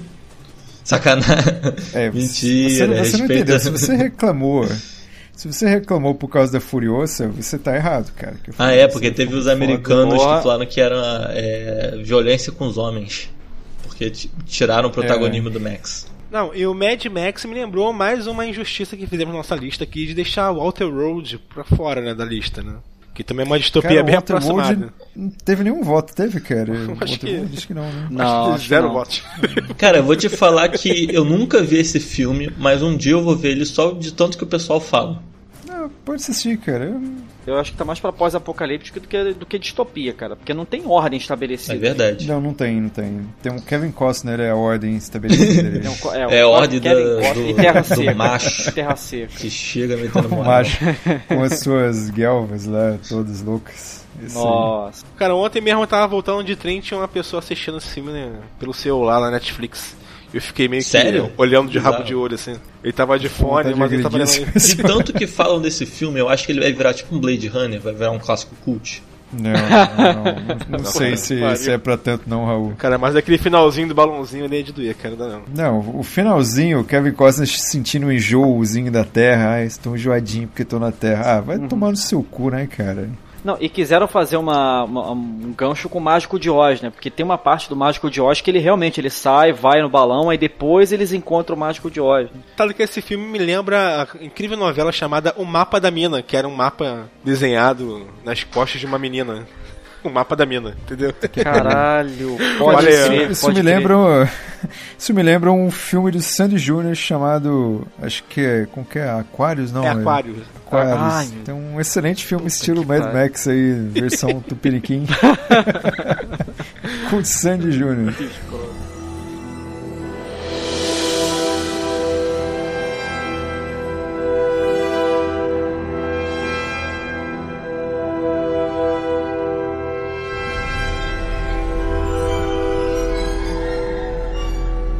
Pessoal fala que geralmente no final de cada década ou final de cada ciclo, de, seja em milênios, décadas, séculos, é, rola uma obra que sintetiza tudo que está se sentindo num determinado período ou tudo que foi produzido num determinado gênero.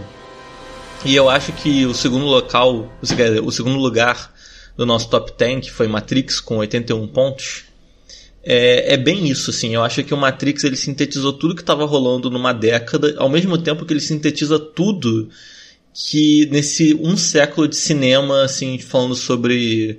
refletindo sobre o que é a vida, o que é a sociedade, o que é a realidade. E eu acho que por isso que ele foi um filme tão marcante. Assim, obviamente também teve toda a questão do avanço tecnológico, as inovações, ter uma boa história e tudo mais, mas eu acho que a grande parada do Matrix é que ele é uma síntese de várias e várias coisas. Por isso que ele é um filme tão fácil de se falar, assim, de se relacionar. Você pode puxar qualquer assunto para falar de Matrix, porque ele tá meio que no centro de várias coisas. O legal do Matrix é que ele soube muito bem conciliar também em cenas de ação, né, cara? Isso que, que ficou muito foda, assim. Ah, tanto que o Matrix ele criou o Bullet Time, né, cara? Que foi repetido a exaustão nos. É a exaustão. né? É nos cinemas e nos games também, né, cara? É, o Max Payne, né? É, o Max Payne 3, caraca, como eu gostava de Max usar esse Payne, bullet time nesse, nesse jogo. Muito foda. O Matrix foi uma inovação é, cinematográfica muito grande, né?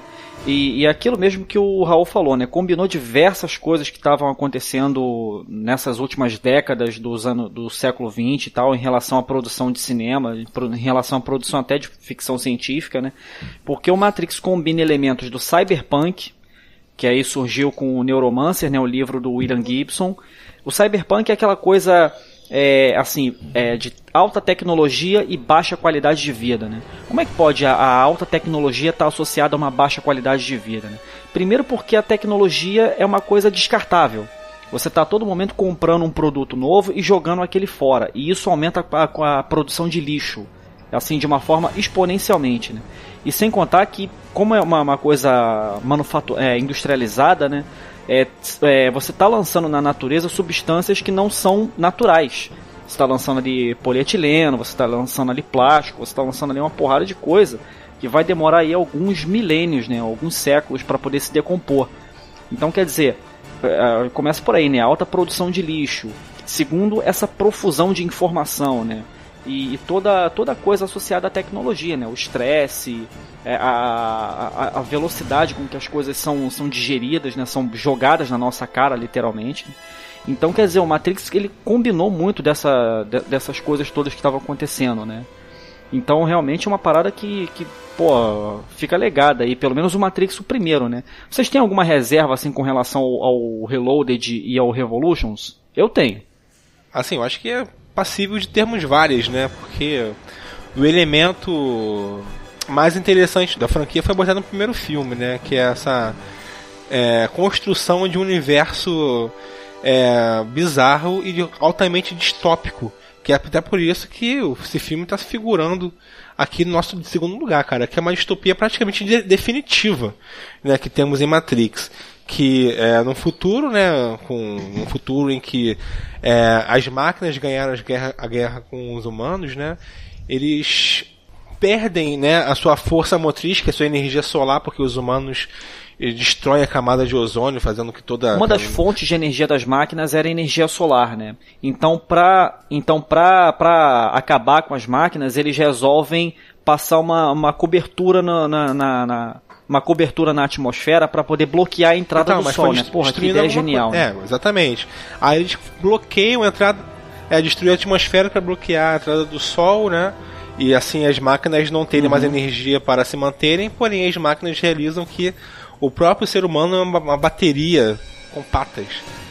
De bioeletricidade. Exatamente. Isso. E captura os seres humanos e os estocam como pilhas, né? Os humanos ficam ali né, à mercê das máquinas em vários berçários que nascem, são reproduzidos, nascem, crescem e morrem dentro né, desses berçários com aquele, com aquele líquido lá, né, que dá para respirar dentro e conectados à grande central das máquinas, né?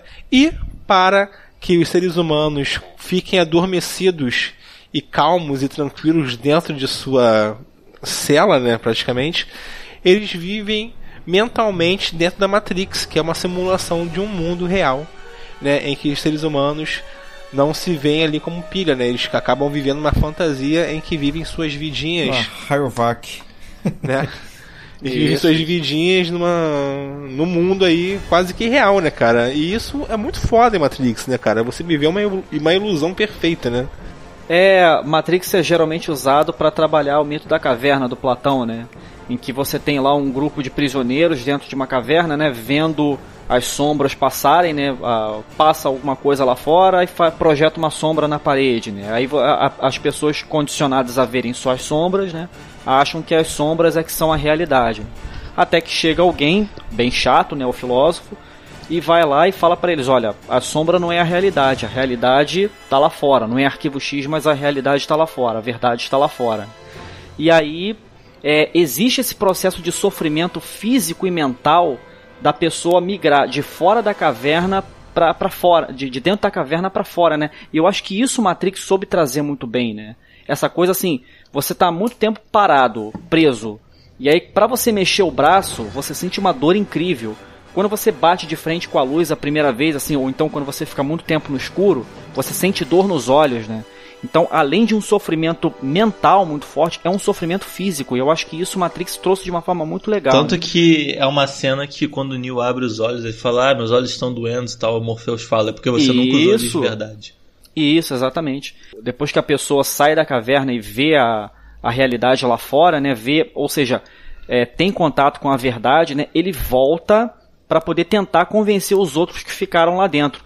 E, as, e, o, e os que ficaram lá dentro da caverna sentem ódio desse cara que está tentando convencer eles. E aí eles tentam realmente matar né, o, o, cara que veio de fora, né, o filósofo. Simplesmente o que acontece com o Neil, né?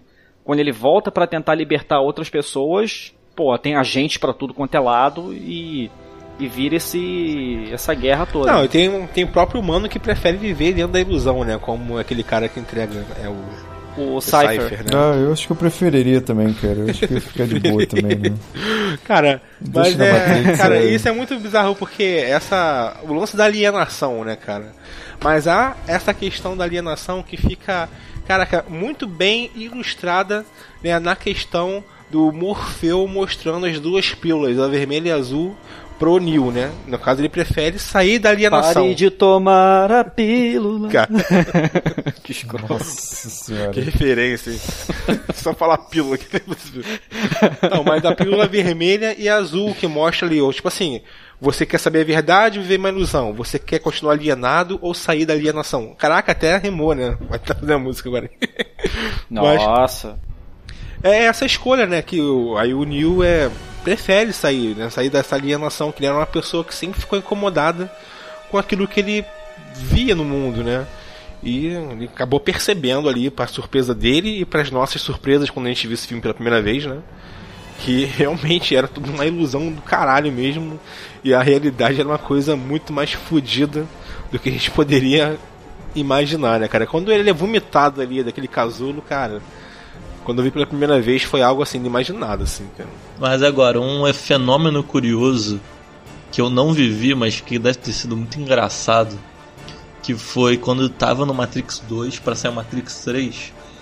E toda a ideia de que se Matrix 2 ia ser um filme bom ou não ia depender do que, que eles iam fazer com Matrix 3. Porque basicamente foi um filme onde eles não responderam nada, não contaram nenhuma história, só jogaram coisas pro alto.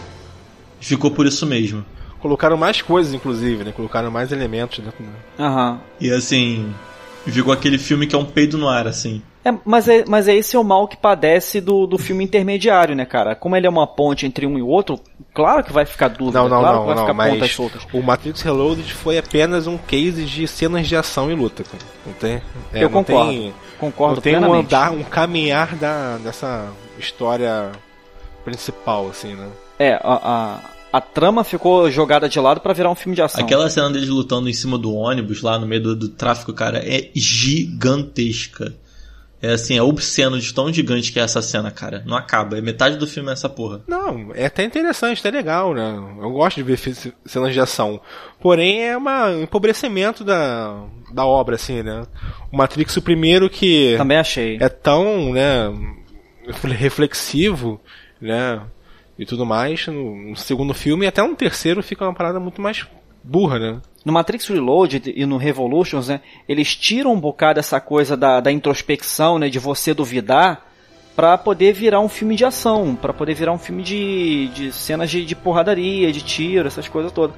E realmente empobreceu bastante, É, né? porque, cara, tudo foi construído no primeiro, entendeu? Não tinha mais o que falar sobre essa parte Isso, não curiosa, que a não ser a resistência, né? Criar o Zion e tudo mais assim.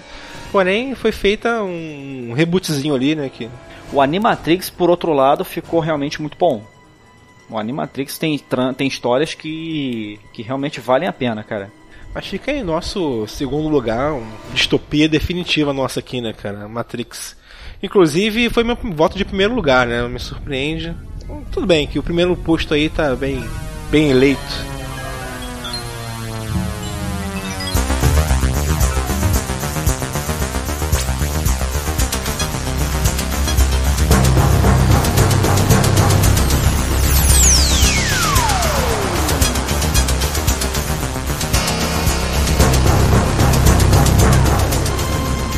Para finalizar esse top 10, né, vamos aí para o primeiro lugar, que ficou com ninguém menos que Blade Runner, com 122 pontos. E foi o primeiro da lista, né, tanto da, da minha lista pessoal quanto a do, a do Raul e a do Nazi. O Daniel aqui botou aí em segundo lugar, né, mas enfim, Blade Runner é a distopia que a gente elegeu aqui como a melhor, né, como a mais rica, e por diversas razões, né. É, só uma sinopse, né? Se você ainda não conhece Blade Runner, eu acho que você deve conhecer Blade Runner. Mas é uma trama policial, né? Que tem um detetive que investiga por que, que um grupo de, de sintéticos, né? De, de, de, de replicantes, né?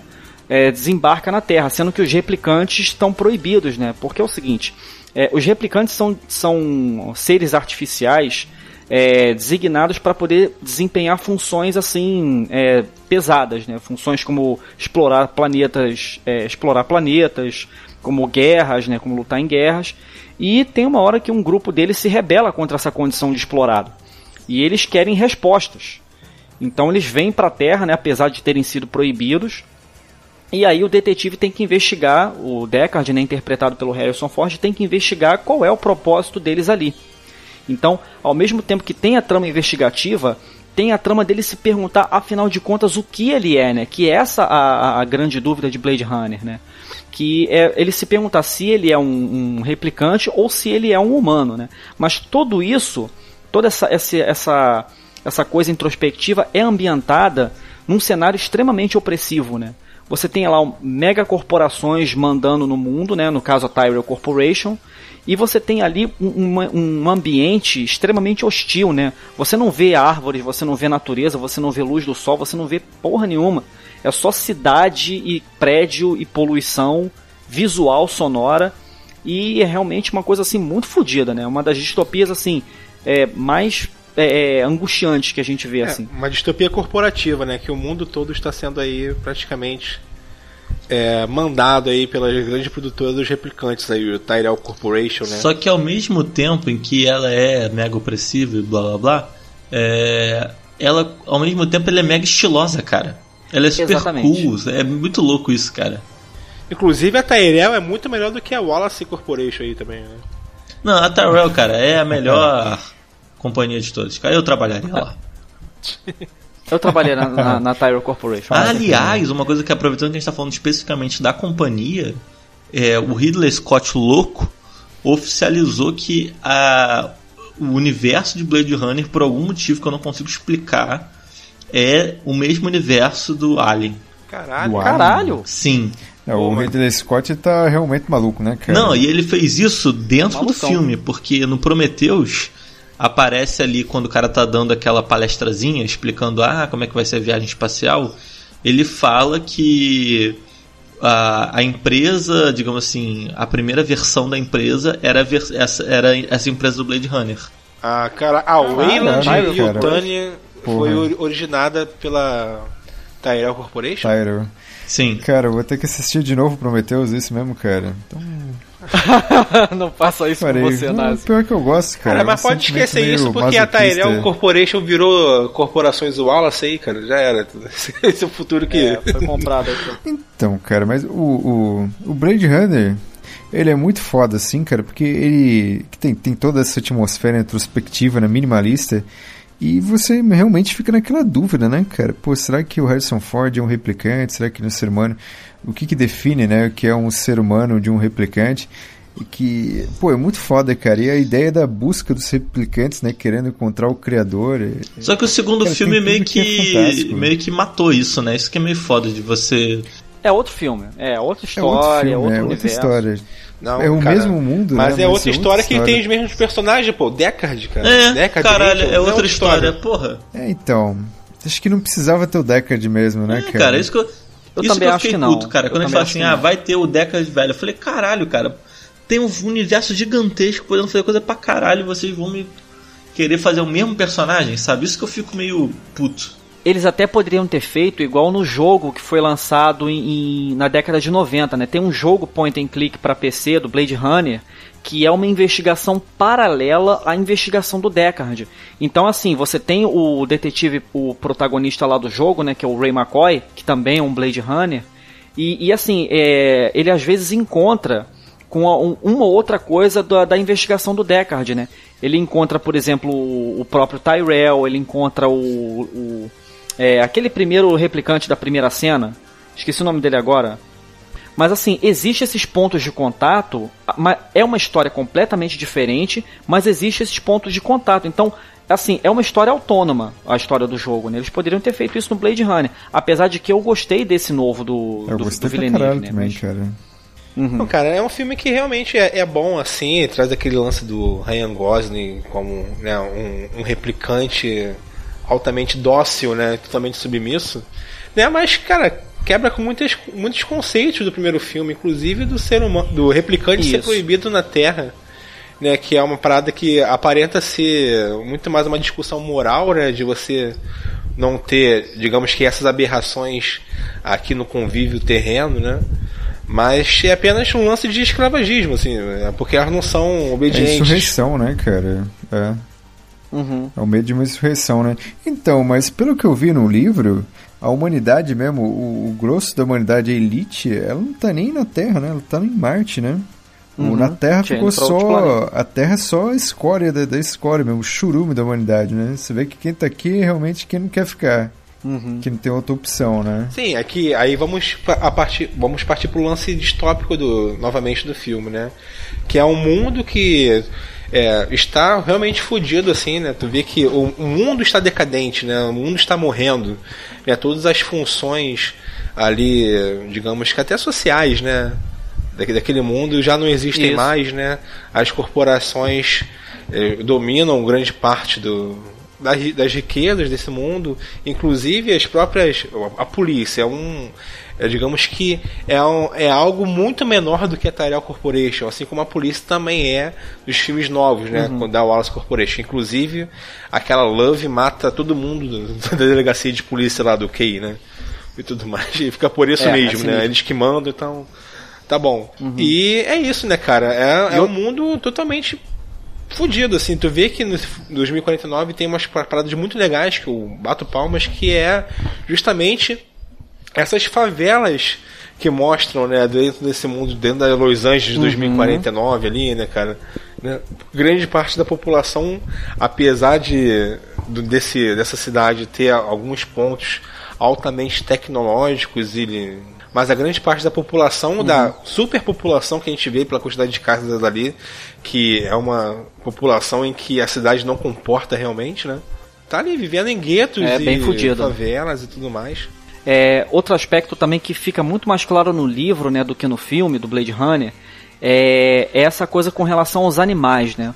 Os animais foram praticamente extintos, não existem animais né, no, no mundo, né? houve um extermínio em massa por conta da de- degradação climática, degradação ambiental, a tal ponto que você ter um animal doméstico é, autêntico é um símbolo de status. Então, quer dizer, é, vai haver uma proliferação de, de, de indústria genética né, para tentar clonar né, animais e tal, para vender como mercadoria para as pessoas, porque era símbolo de status. Então, quer dizer, alguém chegar e dizer, pô, eu tenho um- uma ovelha de verdade. Isso, pô, era um status como você tem uma Ferrari, né? Que, eu- que é o legal é que o sonho dele é aposentar e ter uma ovelha, né? É daí que veio o nome do livro, Isso, né? Exatamente. Sonhos com Ovelhas Elétricas. E tem a metáfora do sonho também, né? Quando você vai dormir, você conta carneirinhos, né? Conta ovelhinhas, né? Bem, bem bacana isso. No primeiro filme tem aquela corujinha lá que é, é eletrônica, né? E no segundo filme, quando ele é, é, descobre que aquela madeira lá é, é, é verdadeira e que vale milhões e tudo mais assim, aí pergunta, cara, você tá rico agora, o que que você quer? Tu quer uma vaca? Né? Tipo assim, como né, a vaca é um objeto de desejo, assim, dos seres humanos. É, uma Lamborghini, né? Bizarro, cara. É um filme, assim, é muito Sinistro. é, é muito foda, assim, né? E é uma distopia que consegue acompanhar a qualidade também do filme, né? Que às vezes temos muitos filmes, assim, que tem distopias muito sinistras, muito legais, mas que o filme, poxa, né? Não é tão bom assim, né? Como a gente já citou aqui alguns vários e tudo mais. Mas é um filme que traz toda, né, o, a qualidade cinematográfica interpretativa, é, reflexiva também, né? As, as camadas do filme acompanham muito bem, são acompanhadas muito bem por essa distopia tão presente e tão carrancuda, né, de Blade Runner. É um filme de investigação, né? Então tem muita, da, muita inspiração daquelas, daqueles filmes no ar dos anos 50, né? Você tem a ver aquele jogo de luz e sombra. Sempre tem alguém numa salinha com aquele ventilador que não funciona pra porra nenhuma, aí fumando cigarro adoidado. Tem a, a figura da Femme Fatale, né? Com a, com a Shan Yong, que, pô, deu problema pra caramba, né? Durante as gravações, né? Porque o pessoal achava que ela não, não conseguia interpretar muito Não, bem. mas isso é verdade. Ela não um consegue do interpretar. Por isso que ela faz papel de, de robô humano, né? Que puta que pariu. E a Xian Yong é barraqueira pra caralho, né? É bizarro, né? Mas, enfim, foi um filme que ficou legado aí, né? Na época que ele foi lançado, a gente já chegou a comentar isso, inclusive, quando a gente falou dos filmes que surpreenderam, né? Que o, o Elvésio chegou a comentar isso, né? Que, pô, o Harrison Ford vinha, né? De Star Wars, vinha de Indiana Jones e aí, em seguida, Blade Runner. Aí as pessoas pensaram, porra, vai ser um filme de ação foda, futurista, decadente, beleza. Aí quando foram ver aquele filme com aquele ritmo arrastado, investigativo É, e tudo, aí foi uma né, surpresa. Aí fi- foi uma surpresa negativa de público, né? Mas que depois Blade Runner se tornou o cult que é hoje, né? Muito graças ao Roy Bat, Billy, né? Roy Bat, né? Que o, O- é o- replicante lá, o que é o antagonista no filme, que a gente percebe que ele é muito mais que um antagonista e muito mais do que um simples replicante, né? Criado para uma função, né? Tu vê que há toda, né? Um esclarecimento, né? uma iluminação, na verdade, do personagem ali, né? Principalmente naquele trecho das lágrimas na chuva, que é uma coisa Pô, cara, realmente de cortar o coração, isso, cara. do caralho, assim. A hora que ele solta a pomba ali. Não, e também, e também tem a metáfora dele. é, naquela parte que a mão dele começa a recrudescer, assim, a endurecer, e ele enfia um prego na mão, né? A metáfora de Cristo, né? É, quando tá diante da morte, né? Pô, sinistro mesmo. Ah, o Blade Runner tem associações assim com a mitologia judaico-cristã que, que assim enriquece bastante, né? Da criatura ascendendo, né, para poder encontrar o criador, né, também. É uma, é uma, uma, mitologia muito rica, né, de Blade Runner, tanto o filme quanto o livro, né? E temos aí o Deckard, né? Que a gente passou o filme todo sem falar dele. Ah, Essa explicação toda sem falar dele, Isso. né? Que ele é apenas mais um elemento dentro dessa magnitude dessa obra, assim, né? E que vai levantar mais uma questão do filme, se, né? Se o que é até uma alegoria para nós mesmos, se o que nós fazemos que a gente acha que é tão Valioso. não, não né? só valioso, mas que a gente acha que é tão. São nossas decisões próprias de livre-arbítrio. Se realmente são, né? Porque. né, ele não tem certeza ali no final se, do que ele é mesmo, né? Porque ninguém fez o teste Voicamp em cima dele também, né? Ah, mas o que sabemos e que você acabou de reconhecer agora é que ele é um detetive, cara. Porque no cast de detetives deu uma polêmica aí desgraçada. Daniel não querendo. Chupa, Daniel.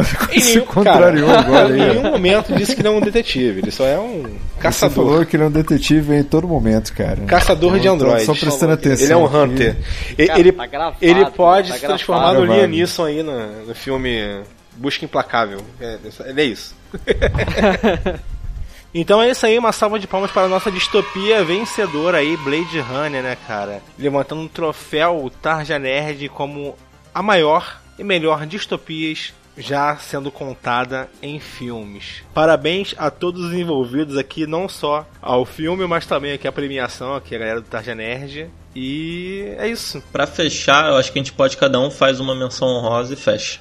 Show de bola. Que vou logo começar essa listinha de menção honrosa, que eu acho que deveria ter entrado na lista e não entrou. O filme não é tão bom assim para poder estar na lista, mas a distopia sim. Que seria o preço do amanhã, um filme com Justin Timberlake, só isso já validaria, né? A presença do filme. Ter o Justin Timberlake. Tem que ter essa porra mesmo. Mas eu acho a distopia desse filme muito foda, em que é, o valor monetário, né, o dinheiro, o que tem valor nesse mundo não é mais né, aquela nota de papel ou a moeda de níquel. E sim o teu tempo de vida, né, cara? Caralho, é uma ideia muito foda que você, pra viver, tem. Depende do seu tempo de vida que é cronometrado no relógio no seu pulso, né? E você tem que aumentar. Você vive até os 25 anos, a partir dali você tem que se virar pra conseguir mais tempo, né? Enquanto os pobres têm pouquíssimos tempos, os ricos acumulam aí é, séculos em, suas, em seus cofres. É muito foda, assim, né? Acho muito legal. A grande questão é que quando é, é um dispositivo biológico, né? Quando o tempo acaba, as células da pessoa é, acabam, né? Morrem. E aí a pessoa morre junto, né? Vou puxar a minha agora. A minha indicação que até estava na lista, mas não apareceu na lista final é o Demolidor de Sylvester Stallone e Wesley Snipes. O mestre Porra mandou aí. sangrar, lembra? Pois é muito foda esse filme, As cara. três conchinhas, né? Fazer o sexo com as três As três conchinhas. conchinhas, Rob Schneider ali, É. totalmente ali apoiado ali no Admirável Mundo Novo. É um filme de ação muito legal. E deveria estar na lista. É, é um mundo utópico, bacana. né? A sociedade evoluiu de forma utópica, mas que existem lá os Morlocks lá debaixo da, da camada superficial, né? Nos esgotos lá tem a sociedade fodida. A minha distopia não apareceu também na listagem aqui, mas é, eu falo dela o tempo todo, antes de lançar o filme, depois de lançar o filme. A distopia que no caso eu vou citar é o Jogador Número 1, né? Que assim, o filme, é, gente, eu gostei né, de, de ter trazido de volta aquele Spielberg contador de histórias e tudo. É, mas assim, ele se perdeu muito do, do como é o mundo fudido de jogador número 1, né? Você tem lá as pessoas preferem a realidade virtual à realidade palpável, né? E, e, isso é uma coisa que já é fato no mundo da gente hoje. E, e assim, é como que esse mundo, cara, é, é completamente é, degradado, né? Em termos de meio ambiente, em termos das pessoas quererem ter alguma motivação para mudar o mundo ao redor delas. É, as favelas, né, da, é, das pilhas né, de trailers e tudo, como é que se constituiu aquilo. É, a ideia das cidades abandonadas também, inclusive Detroit. E a mega corporação. Cara, é uma né, distopia assim a que. Mega corporação lá que. É, que a. a IOI, né? Innovative Online Industries, né? IOI, isso. E, e assim, é uma, um mundo fudido, assim, realmente dá, dá um amargor, assim, cara, a gente tá cada vez mais perto dessa porra. Então vamos prestar atenção nisso aí, né? Então fica a minha Deu uma alerta honrosa. aí pra sociedade. Cuidado. Fica, a dica, sociedade. O Tarja Nerd também tem crítica social, É. isso aí. Porra. Não, ma- mas é assustador, cara. Você vê assim, no livro, você vê assim o pessoal com é, óculos de de realidade virtual, né? Com as luvas interativas. Tu vê essa porra hoje, cara. Porra, dá mó medo. Cara, eu vou falar de um que ficou no lugar 21, com 4 pontos só, acho que eu fui o único que votei.